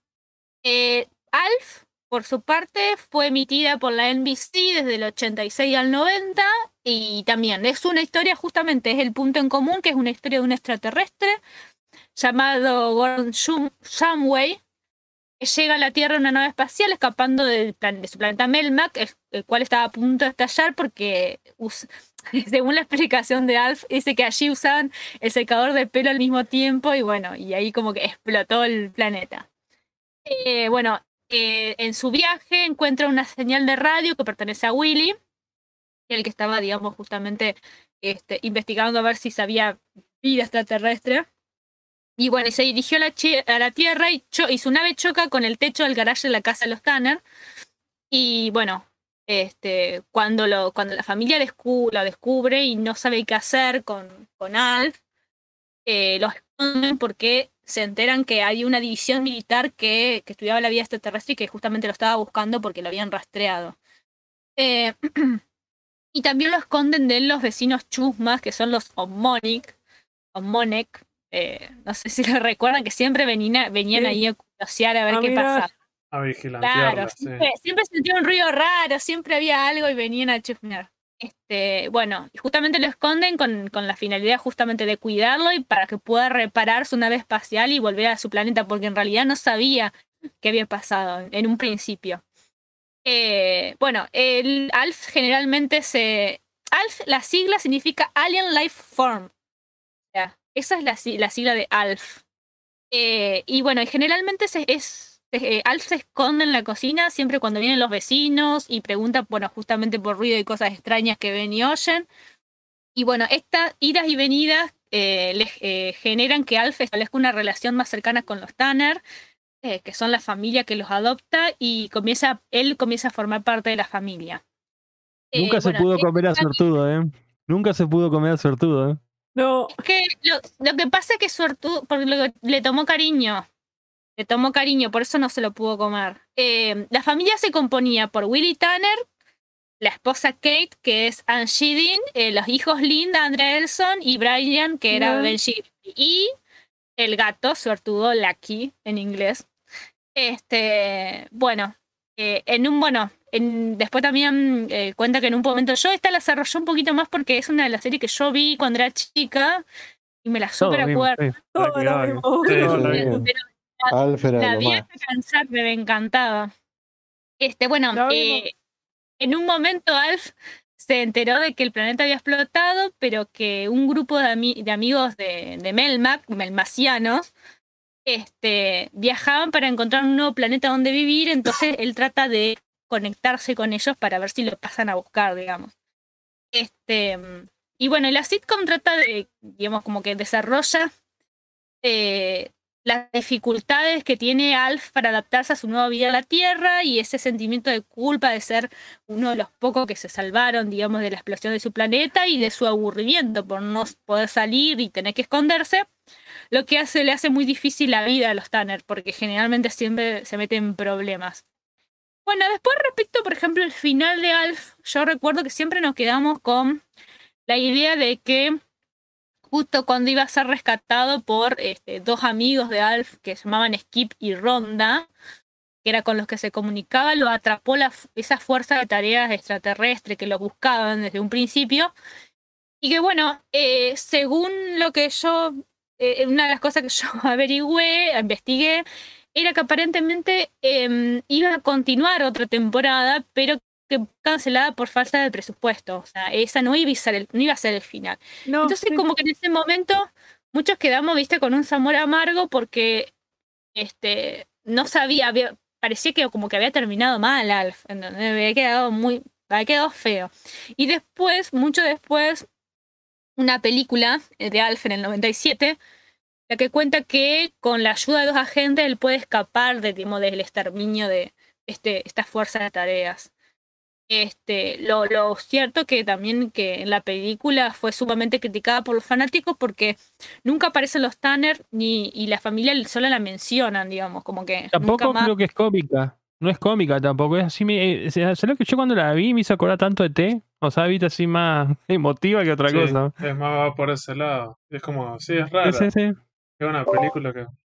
Es No que en realidad, básicamente, ellos querían hacer una temporada más de Alf y creo Sí. que no fue, no fue solo por falta de presupuesto, fue falta de presupuesto y falta de rating. No le iba bien en Ah. Estados Unidos, entonces agarraron y la, la bajaron. Por lo que tengo entendido, ya estaba escrito el guion de la temporada que seguía. Por eso nos quedó como muy abrupto. El que hacía Alf era, un- era una persona con enanismo, ¿no? Sí, creo que sí. El- Eran no, dos no. personas. Mm. Era el de- de enano. Europa del Este, ¿cierto? ¿De dónde era el.? No, el enano este que falleció hace poco, perdón. Y después había un marionetista que era el que manejaba ah, con control remoto la cara de Alf y los brazos. Era todo manejado a control remoto. El Paul Fusco. Se llama así Otra- el marionetista. Ay, Es imposible hablar de Alf y que no nombremos el puterío que se vea eh, Sí, a fines de los se 90 con la foto de. William, la, la foto de Willy. William Tanner. Eso, eso yo no sé si lo podemos dejar para, o para el final, cuando hablemos de la controversia y como Las controversias. para atrás. Ah, perdón, perdón, perdón, sí, sí, está bien. después, Ahí Sí, tenés una sí, carta triunfadora. Eso, es- eso, no, no anoté mucho, pero bueno, si lo recuerdan mejor y lo sexo debatimos después. Fue, claro, fue, fue, fue igual de esas series como que me parece que fue medio el único que tuvo problemas. Eh, él venía, es un, es un actor más conocido en teatro, en realidad, este, ¿cómo se llama este hombre? Que hacía de William Sí. Sí, pa, no me sale el nombre. Wright, Matt Matt Wright. Wright. Max Wright. Bueno, después, eh, este, respecto de, bueno, justamente del show de Billy Cosby Blanco y Negro, bueno, primero empezamos con Blanco y Negro, pero dejar Billy Cosby, dejar Billy Cosby al final, y aunque, aunque los dos se pelean la punta para ver quién fue el más escandaloso. ¿Quién Eh. tiene problemas de pedofilia? Eh, different, eh, Different Strokes se llamó la serie, se llamó Blanco y Negro en varios países de Latinoamérica y en España, en España y en Uruguay se llamó, bueno, Arnold, Sí, Arnold. llamó Arnold, como justamente el personaje de, eh, de Gary Coleman, y en Venezuela se lo llamó Arnold el Travieso. Eso me causó mucha gracia. Sí, Arnold el Travieso. Bueno, fue emitida desde 1978 al 85 por la cadena NBC. Fue protagonizada por Gary Coleman como Arnold Jackson y Todd Bridge como Willis Jackson, que eran dos niños afroamericanos del Bronx que fueron adoptados por un hombre millonario de negocios llamado Philip eh, Drummond, que interpretaba, era el actor, se llamaba Conal, Conal Bain, y su hija Kimberly, que es Dana Pato. O sea, en este, en, digamos, en, en lo que es blanco y negro, tuvieron problemas varios, no solamente Gary Coleman. Y aparte están Bueno. todos muertos, no sé por qué. La otra que tiene maldición. Eh, Philip Drummond era grande ya, pero, pero por ejemplo, Dana Pato se suicidó. Tuvo a ver un montón de problemas. Bueno, eh, primero, bueno, eh, la, un poco la vida de Gary Coleman fue un poco tormentosa. Fue un, fue un, este, una persona que, este, justamente que tra- trabajó desde pequeño, o sea, fue muy chico y trabajó desde los seis años aproximadamente. Hacía, este, publicidad eh, y mm, digamos y las digamos los los este cazadores de fama los descubrieron y en, en realidad la serie esta serie blanco y negro se hizo para para Conrad Bain que es el digamos el padre que venía él venía ya de una serie muy una sitcom exitosa llamada Maud o Maude eh, y la hicieron digamos justamente para él porque querían eh, retener al actor y bueno, y también justamente este, a Gary Coleman, que bueno, justamente lo vieron y les pareció que era eh, muy talentoso para su, digamos, para su, para su edad, ¿no? Este, Coleman, o sea, fue persona que justamente nació con un problema congénito, un problema de, riñones aparentemente, y que también que fue, él fue abandonado de la infancia por su madre biológica y fue adoptado por los Coleman. Este, y bueno, y este problema congénito que tuvo, digamos, este, hizo que pudiera crecer no más de un metro cuarenta. Y eso fue un poco también este, el, el- el problema, digamos, de, de salud, tanto físico como psíquico, porque varias veces tuvo varios intentos de suicidio este, este pobre hombre, que mm, porque un poco también este, él, a partir de blanco y negro, él arrancó como un niño de 8 años, cuando tenía 8 años, y después fue creciendo, pero siempre siguió haciendo el personaje de un niño de 8 años. Y eso para él fue muy traumático, muchísimo. Siempre dice que, bueno, que este de, él te- tenía que hacer este, este papel de Arnold de un niño de 8 años cuando mentalmente ya era un adulto. O sea, por lo menos un adolescente. Tenía que vestirse como un chico, actuar como un chico, hablar como un chico. Este, y bueno, este, después, bueno, no, fue el único que tuvo problemas. De que decía Dana Pato, eh, Plato, perdón. Dana Plato, eh, la serie finalizó en el 86 y ella ya tenía problemas con las drogas y estuvo presa y también se, sui- se suicidó en el 99. No tuvo un buen final y Todd eh, Bridge, que es el hermano, también fue adicto a la cocaína y estuvo preso por disparar a un dealer. O sea, como que varios tuvieron problemas en, en esa serie. Una serie muy controvertida. Después, bueno, después de, de, Blanco y Negro, Hellman siempre como que para él fue un, una cruz, un castigo. Sí, no, Blanco no, y negro. ellos mismos decían que no, no sentían que no pudieron despegar de la fama de blanco y negro. Ellos mismos lo decían. No. Nadie la pegó. Este, ah, y aparte tuvo, no, pero tuvo muchos problemas porque aparte, después de eso, este, a los 18 años él se retiró del mundo del espectáculo. Hizo algunos cameos en Los Simpsons, en Casados con, en Casados con Hijo, obviamente, de Estados Unidos. Repitiéndole esa muletilla de que estás hablando Willis, que él odiaba. Pero en Los Simpsons no saben si no, no, saben- no sé si recuerdan. Hizo ese cameo que Como Era guardia de seguridad. Sí. bueno, guardia él fue seguridad. guardia de seguridad efectivamente porque fue así. Él, este, luego de cumplir la mayoría de edad, eh, se enteró de que en la cuenta bancaria, creo que, no sé, me acuerdo cuánta plata, le creo que le habían quedado solamente 200 mil dólares de todos los millones que había ganado. Se- obviamente se los había se los habían quitado sus padres, sus padres le habían gastado ese dinero y, y, digamos, guardado ese dinero para sí, no se lo habían dado a él.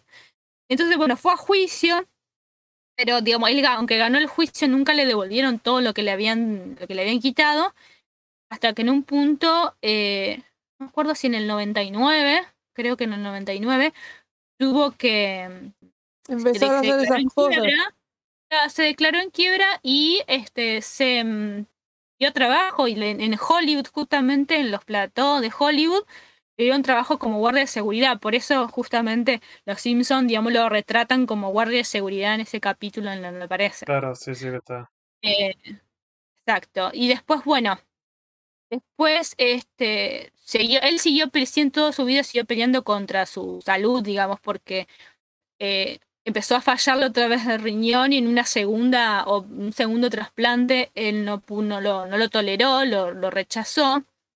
Entonces, se tuvo, se optó por dializarse, estuvo 25 años dializado con lo que conlleva, digamos, con el deterioro físico que conlleva eso y con el peligro, digamos, de, de que de tener problemas cardíacos y todo eso. Después ¿Murió? él se. Sí, sí. Él se casó, eh, se mudó a Utah, se casó con una, una chica, una, que, una chica que era extra en una de sus películas. Eh, se divorció a los pocos meses, no, no se llevaban muy bien, pero ella siguió, lo siguió cuidando hasta, hasta que falleció.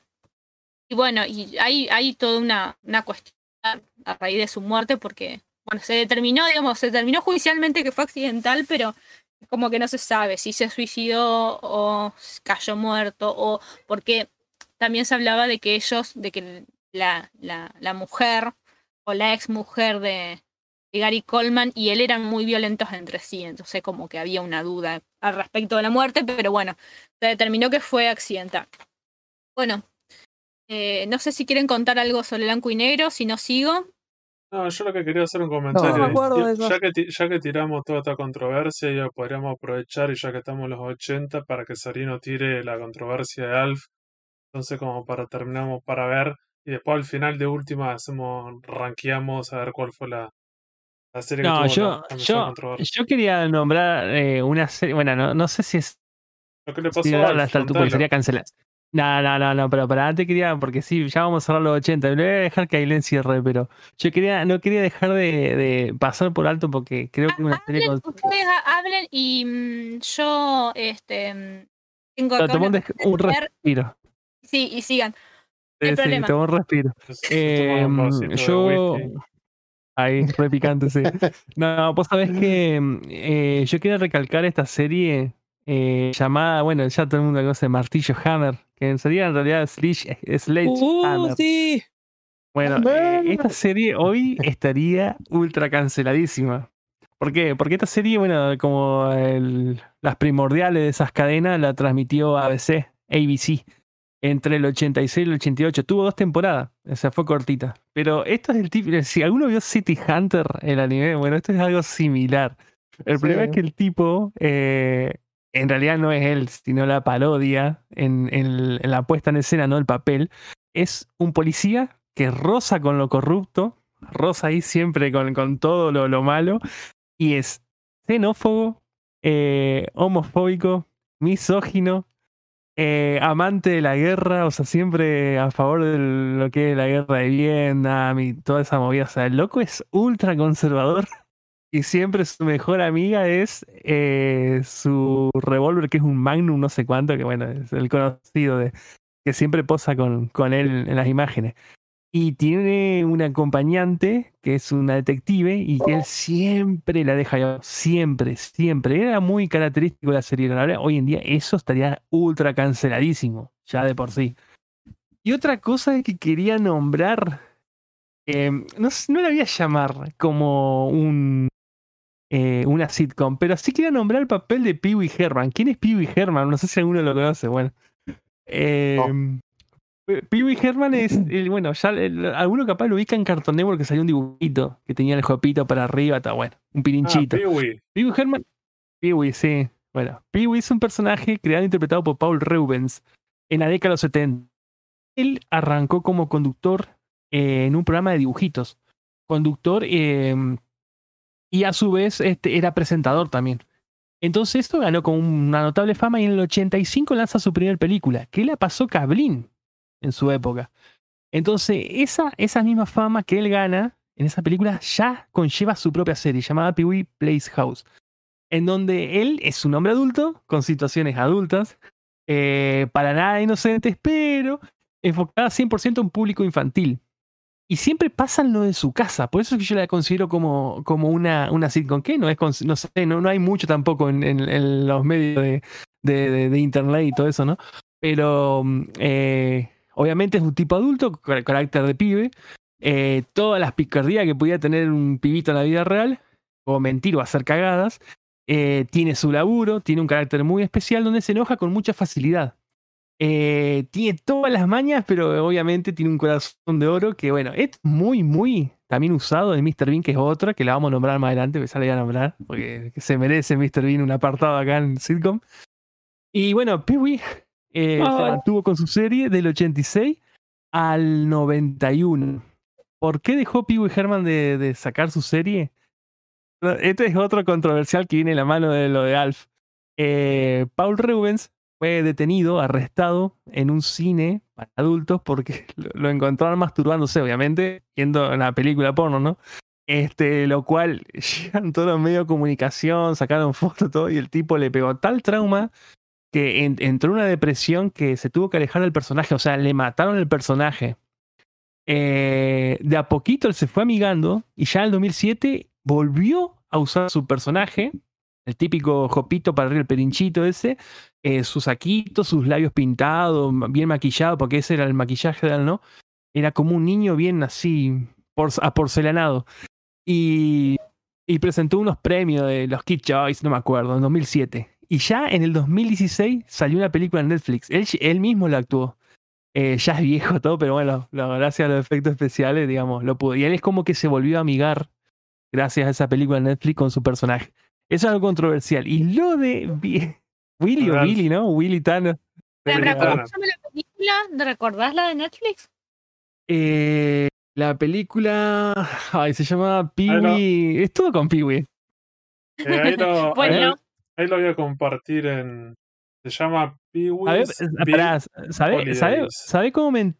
¿Sabés cómo, ¿sabe cómo me enteré, Ailén? Porque un día fui a lo de mi hijada y me dice, padrino, vamos a ver Piwi. Y dije, Piwi, si eso de mi época, Cablín. No, pero salió una película. Bueno, pongo así Netflix y era una película. El loco tiene una agujera hecho pedazo, pero estaba ahí el loco. Yo y le, me quedé a verla con ella. Bueno, yo re emocionado. Ahí la compartí en, el chat. Está buenísimo. Bueno, y. Y bueno, y la otra controversia, lo de Alf Willitan, que lo encontraron pegarse un saque acostado con un tipo al lado. Este, y nada, en pleno saque, en pleno viaje. Dándole amor. Como dirían, como dirían en Berserk. Eh, no, no, no voy a decir, no voy a decir. Pero bueno, No, tiene, basta. tiene que ver con eso. Bueno, Bueno, y hasta ahí Eh, llega mi, mi historia de los 80 con esto. En los 90 va a ser más áspero porque hay más. Hay más. Fue mi de- eso sí fue mi década. Eso sí tocó 10 series ahí, pero bueno. Eh, ahí leen todo tuyo. parece- me pareces Luis Ventura con tanto material. Tengo la data. Bueno, eh, bueno, lo que la última, bueno, la última, digamos, de esta, de esta serie de familias alternativas es la del show de Billy Cosby o, o de o de Cosby Show. Fue una serie norteamericana que se emitió desde el año 1984 al 92, la cual trata de una familia afroamericana, los Huxtable, Huxtable. Huxtable, Huxtable, bueno, algo así. Huxtable. De clase media alta que vivía en el barrio de Brooklyn, de Brooklyn Nueva York. Em, hay que, en este punto hay que destacar que, que digamos que digamos que la serie de Billy Cosby fue en sí un fenómeno sociológico porque mostraba que se podía ser se podía ser una persona de color, una persona negra y burgués, que era algo impensado para ese momento en la televisión. Y no solo Siempre eso, eran las familias una blancas, sitcom- no solo eso, también fue la primer sitcom eh, con personajes negros que estuvo en el que estaba primero en rating en Estados Unidos por años, Sí. tuvo varios años. Exactamente. Y creo que el, creo que digamos el, el caché de Billy Cosby fue el más este, oneroso de la época, más oneroso de los 80 o algo así. Eh, bueno, la trama en sí es más o menos parecida a todas las sitcom que fuimos de familia, digamos. Este, La- después, sí, La controversia que tiene es que Bill Cosby en estos últimos años empezaron a aparecer casos de violación sexual y a varias en las actrices. primeras denuncias en el 2010. Sí.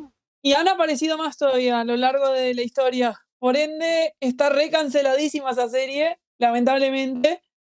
Ah, pará, o sea que yo creo que eso lo vi en videos. Sí, sí, en videos de, de YouTube. Youtubers dedicaban videos sobre eso. Fue nuevo ese, fue reciente el caso.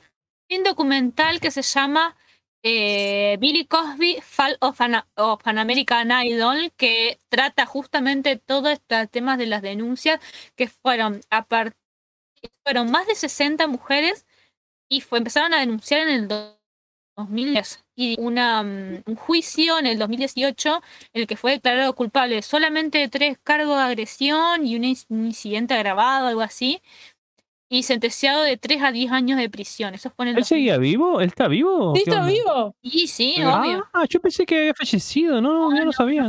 Recontra vivo. Eh, un dato, Hijo de puta.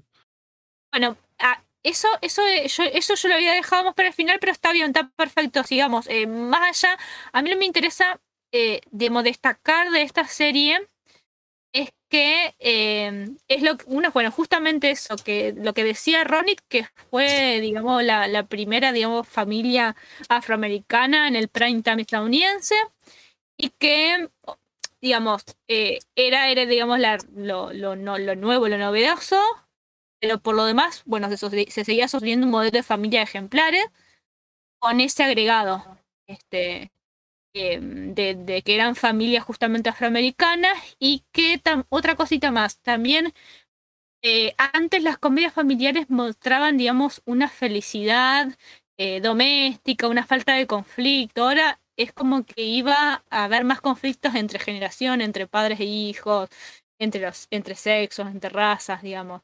Eh, y eso es lo que sucedió en general con la black- lo que se llamó black comedy, o sea, la- las comedias de negros. Y también un dato relevante que es importante a la hora de cuando hablemos un poco más de los 90 y de Seinfeld sobre todo, es que eh, Billy Cosby fue uno de los primeros comediantes de stand-up en protagonizar una sitcom. una sitcom propiamente eh, dicha en televisión. Y esto es muy importante porque la, mm, la- el stand-up va a jugar un papel fundamental en los 90 para la renovación de lo que es el, el formato de la sitcom. Por eso lo quiero, lo quiero destacar porque eso es muy, esto es bastante, es muy importante, digamos. Sí. Eh, bueno, después, eh, después, bueno, más que eso, eh, había, había tomado nota de justamente de estas, de estas denuncias, de los delitos sexuales, eh, y del, justamente de la, de la película, del documental que se... eh, en una época me parece que yo lo vi en Netflix, ahora me parece que lo sacaron. Pero estuvo, creo que creo que estuvo en Netflix, que es un documental, me parece el del 2019. Yo de los, 2019. del show del Bicosmi sí la llegué a ver, la pasaban acá muy seguido por Canal 10 y aparte me acuerdo porque fue de las primeras veces que tipo estoy no sé qué y empiezan sí porque no sé qué de Uruguay y fue tipo de las primeras veces que vi que mencionaban a mi país en algún lugar. No es por patriotas, porque somos un país de porquería chiquito. Pero no, Los Simpsons o esa cosa, sí. Usted Sí, me- em, Sí, perdón, perdón. No, no, está bien, no, no, no importa. No, que lo que quería preguntar era si Ronit sabía por casualidad, si no, no importa, ¿no? o sea, es un detalle Sí. nomás, si alguna de las este, denunciantes de los acosos, digamos, de los delitos sexuales de Billy Cosby había sido, este, había trabajado en, en, Billy- en el show de Billy Cosby. Creo que sí. una creo me que sí, parece que que había la hija, esas, la habían hija. productoras, una de las hijas. Se metió con medio pueblo. Sí, sí, obvio.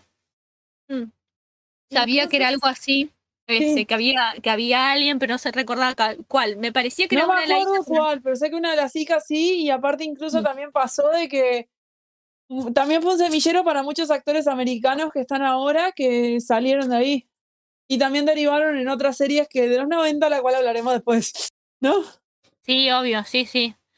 Eh, bueno, yo un poco también quería decir que, bueno, que a partir de Casados con Hijos y de Los Simpsons, ya no, no, quiero no quiero desarrollar en sí el contenido de la serie por el tema, primero porque son bastante conocidas y después por el tema de los spoilers, ¿viste? Que te- tenemos, digamos, barrera de spoiler de acá en adelante, pero más o menos para destacar la importancia que tuvieron y, y, digamos, y, y qué aportaron de nuevo a la sitcom, digamos. Y incluso sí. dentro de los años 80, a finales de los 80, salió otra serie también de negros que se llama Roseanne, que es Sí. también del mismo estilo de Casados con Hijos, que también era otra, otra comediante de stand-up que también, en vez de hacer como Bill Cosby, que eran una familia de clase alta, universitarios, era alguien de clase más baja, que era más tipo, ¿cómo explicar? Una persona más como políticamente incorrecta, que decía las cosas impolíticamente incorrectas. Sí, eh, lo que también había leído era que justamente, eh, digamos, esta, digamos, esta familia de clase media alta que formaba la familia en la, en la, en la ficción de Billy Cosby era como la excepción. Por lo general, las, las, las, las sitcom de negros que aparecían en los años 80 justamente relataban, digamos, los flagelos de la pobreza y, y, digamos, y de los barrios bajos de Estados Unidos. O sea, no, no era, no era que la de Billy Cosby. Esa, Billy Cosby es como que fue justamente la novedad en el sentido de ser burgués y negro y burgués. Eh, nada más. Eh, y bueno, y bueno, y otras cosas obviamente que aportó, pero, pero fue, fue algo medio, digamos, algo, digamos, transgresor en ese sentido.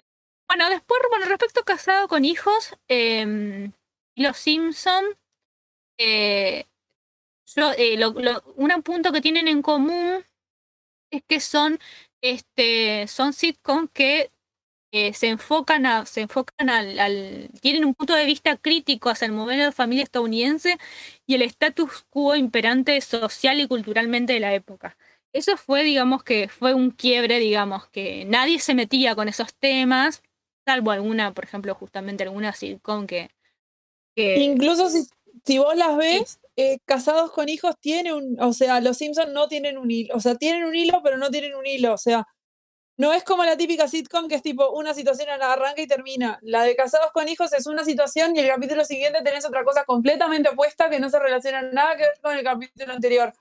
En la Claro. sitcom que venían antes, sí tenías alguna cosa, te tiraban alguna punta de un capítulo anterior y ponele que sí. Y también otra característica, que se la dije antes de empezar el programa, es que los, los guionistas eran homosexuales y se burlaban bastante de eso. Incluso hablaban del feminismo como si fuera algo, hablaban mucho del feminismo, se burlaban, o sea, se burlaban muchísimo del, de lo que era el típico viejo que se ponía a mirar sus cosas, miraba con, antaño su juventud y quería volver a su juventud a como diera lugar. Los guionistas incluso se ríen de la sexualidad.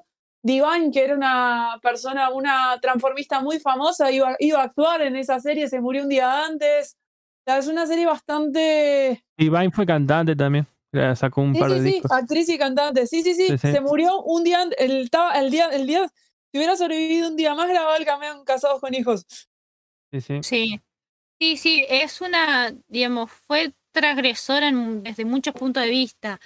Eh, se diferenciaba porque eh, ese tipo de, por lo menos, digamos, eh, casado con hijos, fue precursora en el sentido de que sustituyó a la gente linda que aparecía generalmente en la sitcom con un nuevo, este, un nuevo star system, digamos, de gente común. Era gente común, era gente, digamos, como cualquiera de nosotros. Eh, Ay, era eh, llegaba, era un realismo y tenía un realismo y situaciones muchísimo más comunes y justamente satirizaba estas características, por eso era, era muy, pi- muy picante esos guiones. Ay, me Eh, acuerdo de, me estoy acordando de un capítulo que agarraban y decían que como iban en el cable no los veía nadie y los veías colgados, veías a ellos tipo colgados tratando de colgarse la antena. Y decían, no, es que nadie tiene Fox. O sea, ese Bueno. tipo de chistes. Bueno, esos chi- eh, bueno, pero e- esto hay que destacar, yo creo que hay que destacar también que tanto Casado con Hijo como Los Simpsons son de la cadena Fox. Fox tenía, digamos, creo que este, una mirada, una visión un poco particular, un poco de romper con el esquema este que venía haciendo la sitcom, digamos, lo, lo, dio vuelta y digamos, y lo puso, puso que era la, familia Bundy, que era una, que representaba la clase media empobrecida de esos años, porque era la, la familia real estadounidense que obviamente era disfun- disfuncional, donde el sexo, el dinero y la supervivencia en- justamente en la sociedad era todo su mundo. Este, eh, bueno, justamente representaban a las familias reales en esos días y bueno, eh, hay también que decir de esta serie que se emitió 10 años, desde 1987 a 1997 por la cadena Fox. Y bueno, después respecto a los Simpsons, eh, arrancó el 17 de diciembre del 89 y continúa, digamos. Ya tiene, creo que 32 temporadas, si mal no recuerdo. Y tiene para dos más. Sí. Este, bueno, y que una cosa a destacar que estructur- estructuralmente cumple más las reglas generales de la sitcom con el, digamos, con la estructura de una sitcom que con la de la animación. Y que se puede considerar la bueno, considera la sitcom de mayor duración en la historia de la televisión. Eh, lo interesante que tienen los Simpsons es que la, la universalidad y la capacidad de reflejar casi a su manera y casi abstracta la realidad. Eh, nosot- eh, también acá te puede abrir también el debate respecto de, bueno, lo podemos abrir un poco más adelante si quieren y nombrar a los Simpsons respecto de cuando una serie, digamos, este, hay que ponerle un punto final, cuándo es el momento de poner un punto final y cuando eso de, de prolongar, de prolongar y de prolongar por temas económicos o temas de rating, este, termina arruinando el producto. Eso lo Mm. podemos ver más adelante si quieren. Yo creo que Los Simpson en realidad es una crítica a la sociedad estadounidense en sí. Es más, la escribieron con, con ese fin. Y el autor básicamente dijo que iba, iba a seguir escribiendo mientras más o menos estuviera al pie. Y aparte, como nota de color, el marido de la que. El marido. La Groening es argentina. Como dato de color. ¿Tomará ¿No? mate Matt Groening? ¿Qué? ¿Tomará mate Matt Groening? Probablemente. Tal vez sí. Igual, igual eh, los, los Simpsons merecen un podcast aparte, vieja, porque Sí, yo creo- no sé cuántas que sí. miles. Sí, obvio. Yo creo que sí, porque es súper compleja, de tiene muchas eh, cosas para, los primeros para 10 evaluar. capet- capítulos versus todo lo demás. Sí, Eso también eh, Pero da para. pero es verdad que tiene que ver con, con la estructura de la sitcom y es como la sitcom en algunos casos definitiva para la cadena de televisión, porque ahí tenés a los actores que no van a tener una vida personal, no van a tener problemas. Entonces, si era es como lo, lo perfecto para una cadena, ¿cierto? Tener los protagonistas de tu serie, son animados, es un guion, no- los actores nunca van a tener Sí. problemas, tus protagonistas, cuando todas estas Sí, series que no se pueden sostener más de 10 años, porque siempre pasa único algo. que tenés el problema son los guionistas, justamente, que lo que Tuvieron problemas con los guionistas. Sí, sí, pues con los No, guionistas, como no, toda no la se serie, olviden. o incluso con los actores de voz hace un par de años cuando pidieron Mm, aumento y le sí. hicieron una huelga, un quilombo importante, y se lo dieron en Estados Unidos a los dobladores, o sea, los actores de voz originales. Después los mexicanos quisieron hacer lo mismo y le dijeron, ¿sabes qué? Van todos a la calle y los echaron a Tenemos todos. otro. Igual hay, lo no se olviden, no se olviden que también el tiempo pasa. eh, No, hay pues, gente que eh, está avanzada de edad y fallece. Lo pasó con True McClure, este, el que era el, no sé si era el notero, que, que de esa- el tipo lo mataron, lo Lo- han lo asesinado. mató la Pero ese. Ah, Sí, pero. ¿Sabés lo que pasó con Troy McClure? Sí, lo- lo- hoy lo estuve leyendo. No soy tan seguidor de los Simpsons, pero sí me La informé. historia es así. eh, el personaje de Troy McClure, o sea, la voz que hacía Troy McClure, pero es el, eh, digamos, la voz en Coso, la voz es en Estados Unidos. O sea, el personaje está, o sea, el, Sí, siempre vamos a hablar de los originales, los estadounidense. mexicanos no nos El interesa. no Seiyu nos interesa. original. ese hombre, este, digamos, eh, había pegado muy bien el personaje, entonces cada vez se hacía más conocido y como más famoso en Estados Unidos.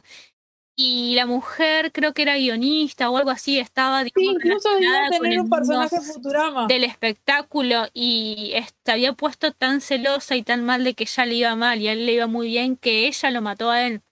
Fue un asesinato, un asesinato, algo así, lo mató. Sí, sí, lo, lo- fue asesinado por Mientras su dormía. Mientras dormía lo, lo mató. Eh, ahí le, lo que le los todo el guionistas- cargador. Los guionistas decidieron que ese personaje muera a pesar que es una serie de animación y no, no usarlo más. Después con otros personajes Sí, le va a pasar lo mismo, como yo que sé, la esposa Sí, ahora hay una controversia con Apu de que, el, de que lo quieren retirar a Sí. Apu, que, la- que el artista que hace la voz de Apu lo va, los a irse estereotipos.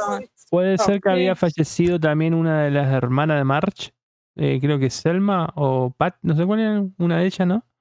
Eso, eso no tengo, no, Eso eso no no, sé. no sé. Yo tampoco soy, pero- yo esto es lo que digo por ahí lo conozco a lo, lo, lo que leo así al tuntún, Claro. porque yo tampoco soy Pero tan seguido. digamos que, digamos que Los Simpsons es eso, es una crítica al sistema, es súper interesante, es súper rupturista por un montón de cosas y se merece un poco cada parte porque Sí, trasciende, sí, hay- trasciende, trasciende un montón de cosas para la animación, para, para un montón de cosas fue súper importante que hoy en día, lamentablemente por su longevidad, ya no es relevante.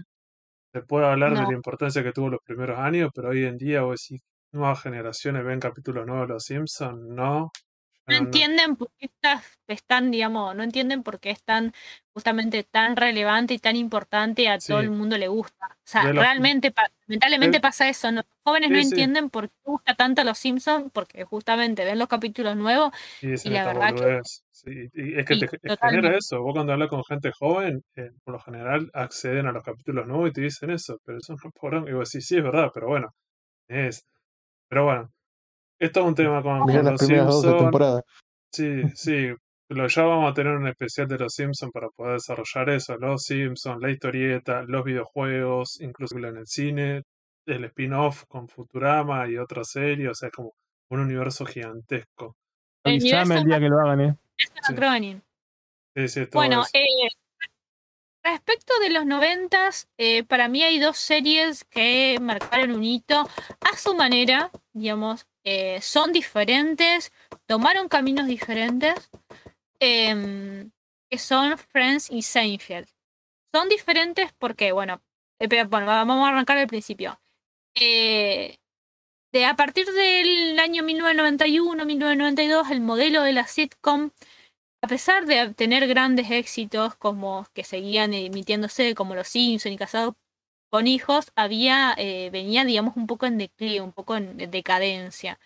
La estructura que se formó en los años 50 y se consolidó en los 60 había quedado obsoleta de alguna manera eh, hasta digamos la llegada de Seinfeld, que fue en el 89, la cual duró hasta eh, el año 1998 y se transmisión, transmitió por la cadena en, en ay, NBC. Por acá pasó por Sony Television ¿Cómo? y la siguen emitiendo. Ah, Acá pasó sí. Sony Television Sí, y la siguen acá. emitiendo. acá está con Sony. Sí, porque la verdad, Em, esta serie, eh, digamos, fue, ¿por qué fue tan importante? Porque fue la serie que eh, introdujo el stand-up comedy a, a, a, una, a una sitcom. Este, que el stand-up comedy estaba, e, era, era un, un, este, este, un modelo modelo dentro de lo que era el teatro que era exitoso, estaba en auge por esos días y que como de alguna manera logró revivir el formato y lo revolucionó, digamos. Eh, por eso menciono a Billy Cosby porque fue un comediante stand-up que creó él porque él, había, este, creo que él había escrito este, el show de Billy Cosby, él era el productor, y que fue extremadamente exitosa. Eh, puso en cuestión claves básicas de la sitcom como el humor, el timing, la estructura, eh, los personajes y la interpretación, así como los contenidos temáticos. Eh, una característica de los años 90 fue el quiebre de la manera de hacer comedia. Por eso yo digo que se puede decir que hubo dos modelos que tuvieron mucho éxito. Uno es el de Seinfeld, justamente al aplicar elementos del stand-up, y otro fue el del formato clásico de la sitcom el cual varios productores justamente pudieron demostrar que se podía utilizar la vieja estructura de la sitcom y que fueran exitosas. Este particularmente es el caso de Friends, porque Friends no solo que utiliza el formato clásico de la sitcom, sino también que lo perfecciona, logrando que, sea realmente un éxito. Por eso es la diferencia. Lo que, lo que, lo que digamos, la, la bandera que planta Friends, que es la primera sitcom que utiliza los recursos estéticos de la sitcom clásica, desde I Love Lucy, desde Hechizada, eh, bien, digamos, bien eh, este, estructurado y, bien característico de la sitcom clásica, pero lo que hace, digamos, la, mm, el, lo que hace, digamos, que revolucionar el formato es que utiliza esa estructura, pero lo que cambia es el contexto. O sea, cambia, ya no es una familia la que se interpreta, ya son un grupo de amigos que le pasan ciertas cosas o que tienen ciertas situaciones. Aunque la estructura es la misma, es exactamente igual, cambia, digamos, se adapta a los tiempos, se adapta a los 90 a los tiempos que corren. Eh, a diferencia de Seinfeld, que justamente probó con el stand-up y, digamos, y como que rompió ese esquema de, de la sitcom tradicional, y que también les fue muy bien, porque fue diferente. Yo creo que son... Sí, incluso tenía un monólogo al inicio y un monólogo al final. Claro, claro, porque eh, Seinfeld, que es el, es el apellido de, digamos, de este comediante, que fue uno de los, de los protagonistas, de los, de los personajes principales de la serie, era stand-upero. Era exclusivamente stand-upero. Los demás personajes fueron actores, pero él, digamos, venía del stand-up él no era actor, digamos, como su profesión principal, él era stand-upero. Entonces lograron combinar, digamos, dos estilos que, se llevaban muy bien, digamos, y lograron, digamos, darle una vuelta de, tuerca a lo que es el, el, el, humor y la comedia que se manejaba en una sitcom. Ya no tenían esos, este, ¿cómo se llama? Esos latiguillos o esos, ay, no me acuerdo cómo se llama, tienen un nombre en inglés, que son los chistes que van al final y que después aparecen las risas enlatadas. Esos eran. Eh, se ah, llamaba algo de. Ah, ajá, punchline, eso. No, tenía es, no tenía eso, tenía, digamos, justamente el, el, el, el guion, digamos, o, la, o lo, que, lo que conformaba una, una, una, mm, un stand-up, digamos. Y tenía más estructura de stand-up que, que, que, digamos, que, digamos, con la, que la, estructura de sitcom. Eso, eso para mí me parece que fueron este, en los 90 las dos estructuras eh, exitosas. Después hubo muchas otras series que también fueron exitosas, pero me parece que... Pero van en la línea de lo que es Friends, que también son familias ensambladas que viven situaciones...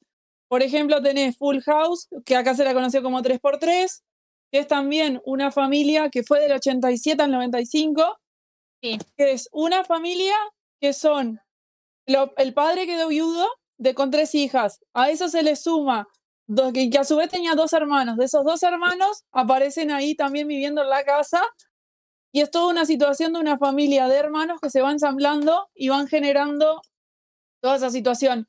A su vez también, no la vi la secuela, pero la recomiendo que está en Netflix, que se llama Fuller House, que es con las hijas.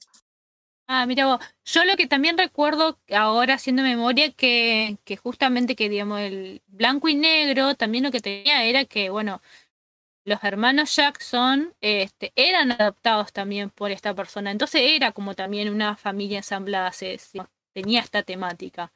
Eh, Ya Sí. como que venía. Pero de Em, todo en una como que es adoptada. En este caso es como que una familia que ya tenía vínculos más sanguíneos, porque uno es el suegro, el otro es el coso. Es como que la familia en sí es así. Otro ejemplo de esta es la niñera, la cual es un humor judío que, que da calam. Hacen humor judío y humor, y humor contra Broadway. Es buenísimo. O sea que es buenísimo. A mí me encanta, a mí me encanta la niñera. Me parece, me parece es, es una genialidad. Bueno, no, no la, no la tomé, no la tomé como, como para desarrollarla acá, pero si querés la hablamos. Yo, eh, bueno, es una de las series que me olvidé, pero la verdad que el humor que tiene es también es muy particular eh, eh, y es muy bueno. Los Es un son muy humor buenos. del- sí, es un humor del estilo que es humor judío y es humor, humor judío, humor de lo tradicional y a su vez también hacen humor hacia lo de Broadway, porque van y empiezan.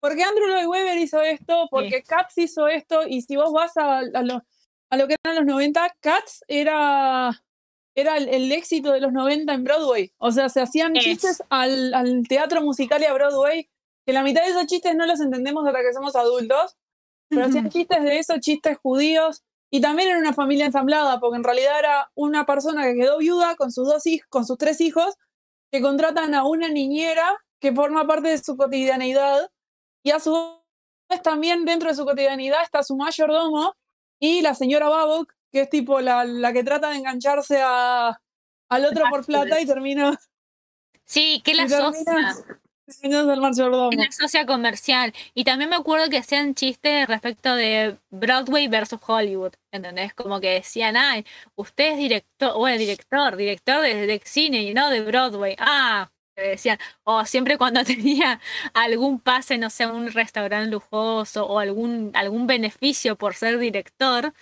Y cuando se enteraban que era director de Broadway, que era director de teatro, como que ya no le daba mucha bola, no le daba importancia, como diciendo que el teatro no, no tenía, no tenía la- el peso que tenía el cine. Sí, sí, la verdad que muy gracioso. eh, Fran Drescher es, la verdad que creo que ella es la, eh, la que producía. Y aparte, dentro de todo, también ahí en el medio tuvo pila de controversias ella, porque en la mitad de la serie el marido la dejó y se declaró gay. Y tuvo un cáncer de mama. Bien, gente, vamos a dar un cierre de este especial sobre sitcom. La- al final se terminó transformando, como se dieron cuenta, en la primera parte, porque arrancamos en los 50, tuvimos que atravesar varias décadas, mu- muchas series, características, y me parece que para esto más que nada fue el siglo XX.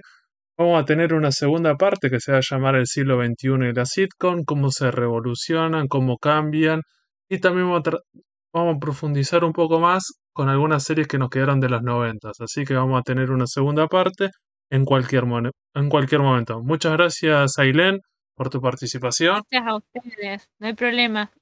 Nos vemos la próxima. Sí, en cualquier momento les avisamos cuando tengamos preparada la segunda parte que va a ser eso, ¿cierto? Profundizar un poco más en los 90, algunos cambios que hay, y los 2000 hasta el presente, cómo eh, todos estos cambios que hubo, y si este formato todavía sigue existiendo, está vivo, está muerto, cómo está. Así que muchas gracias a todos por haber, escu- por haber participado, muchas gracias a, la- al- a los oyentes que llegaron hasta esta parte. Los despedimos y nos vemos la próxima dentro de una semana. Adiós, gente. Chau, gente. Chau, chau, chau, chau, chau.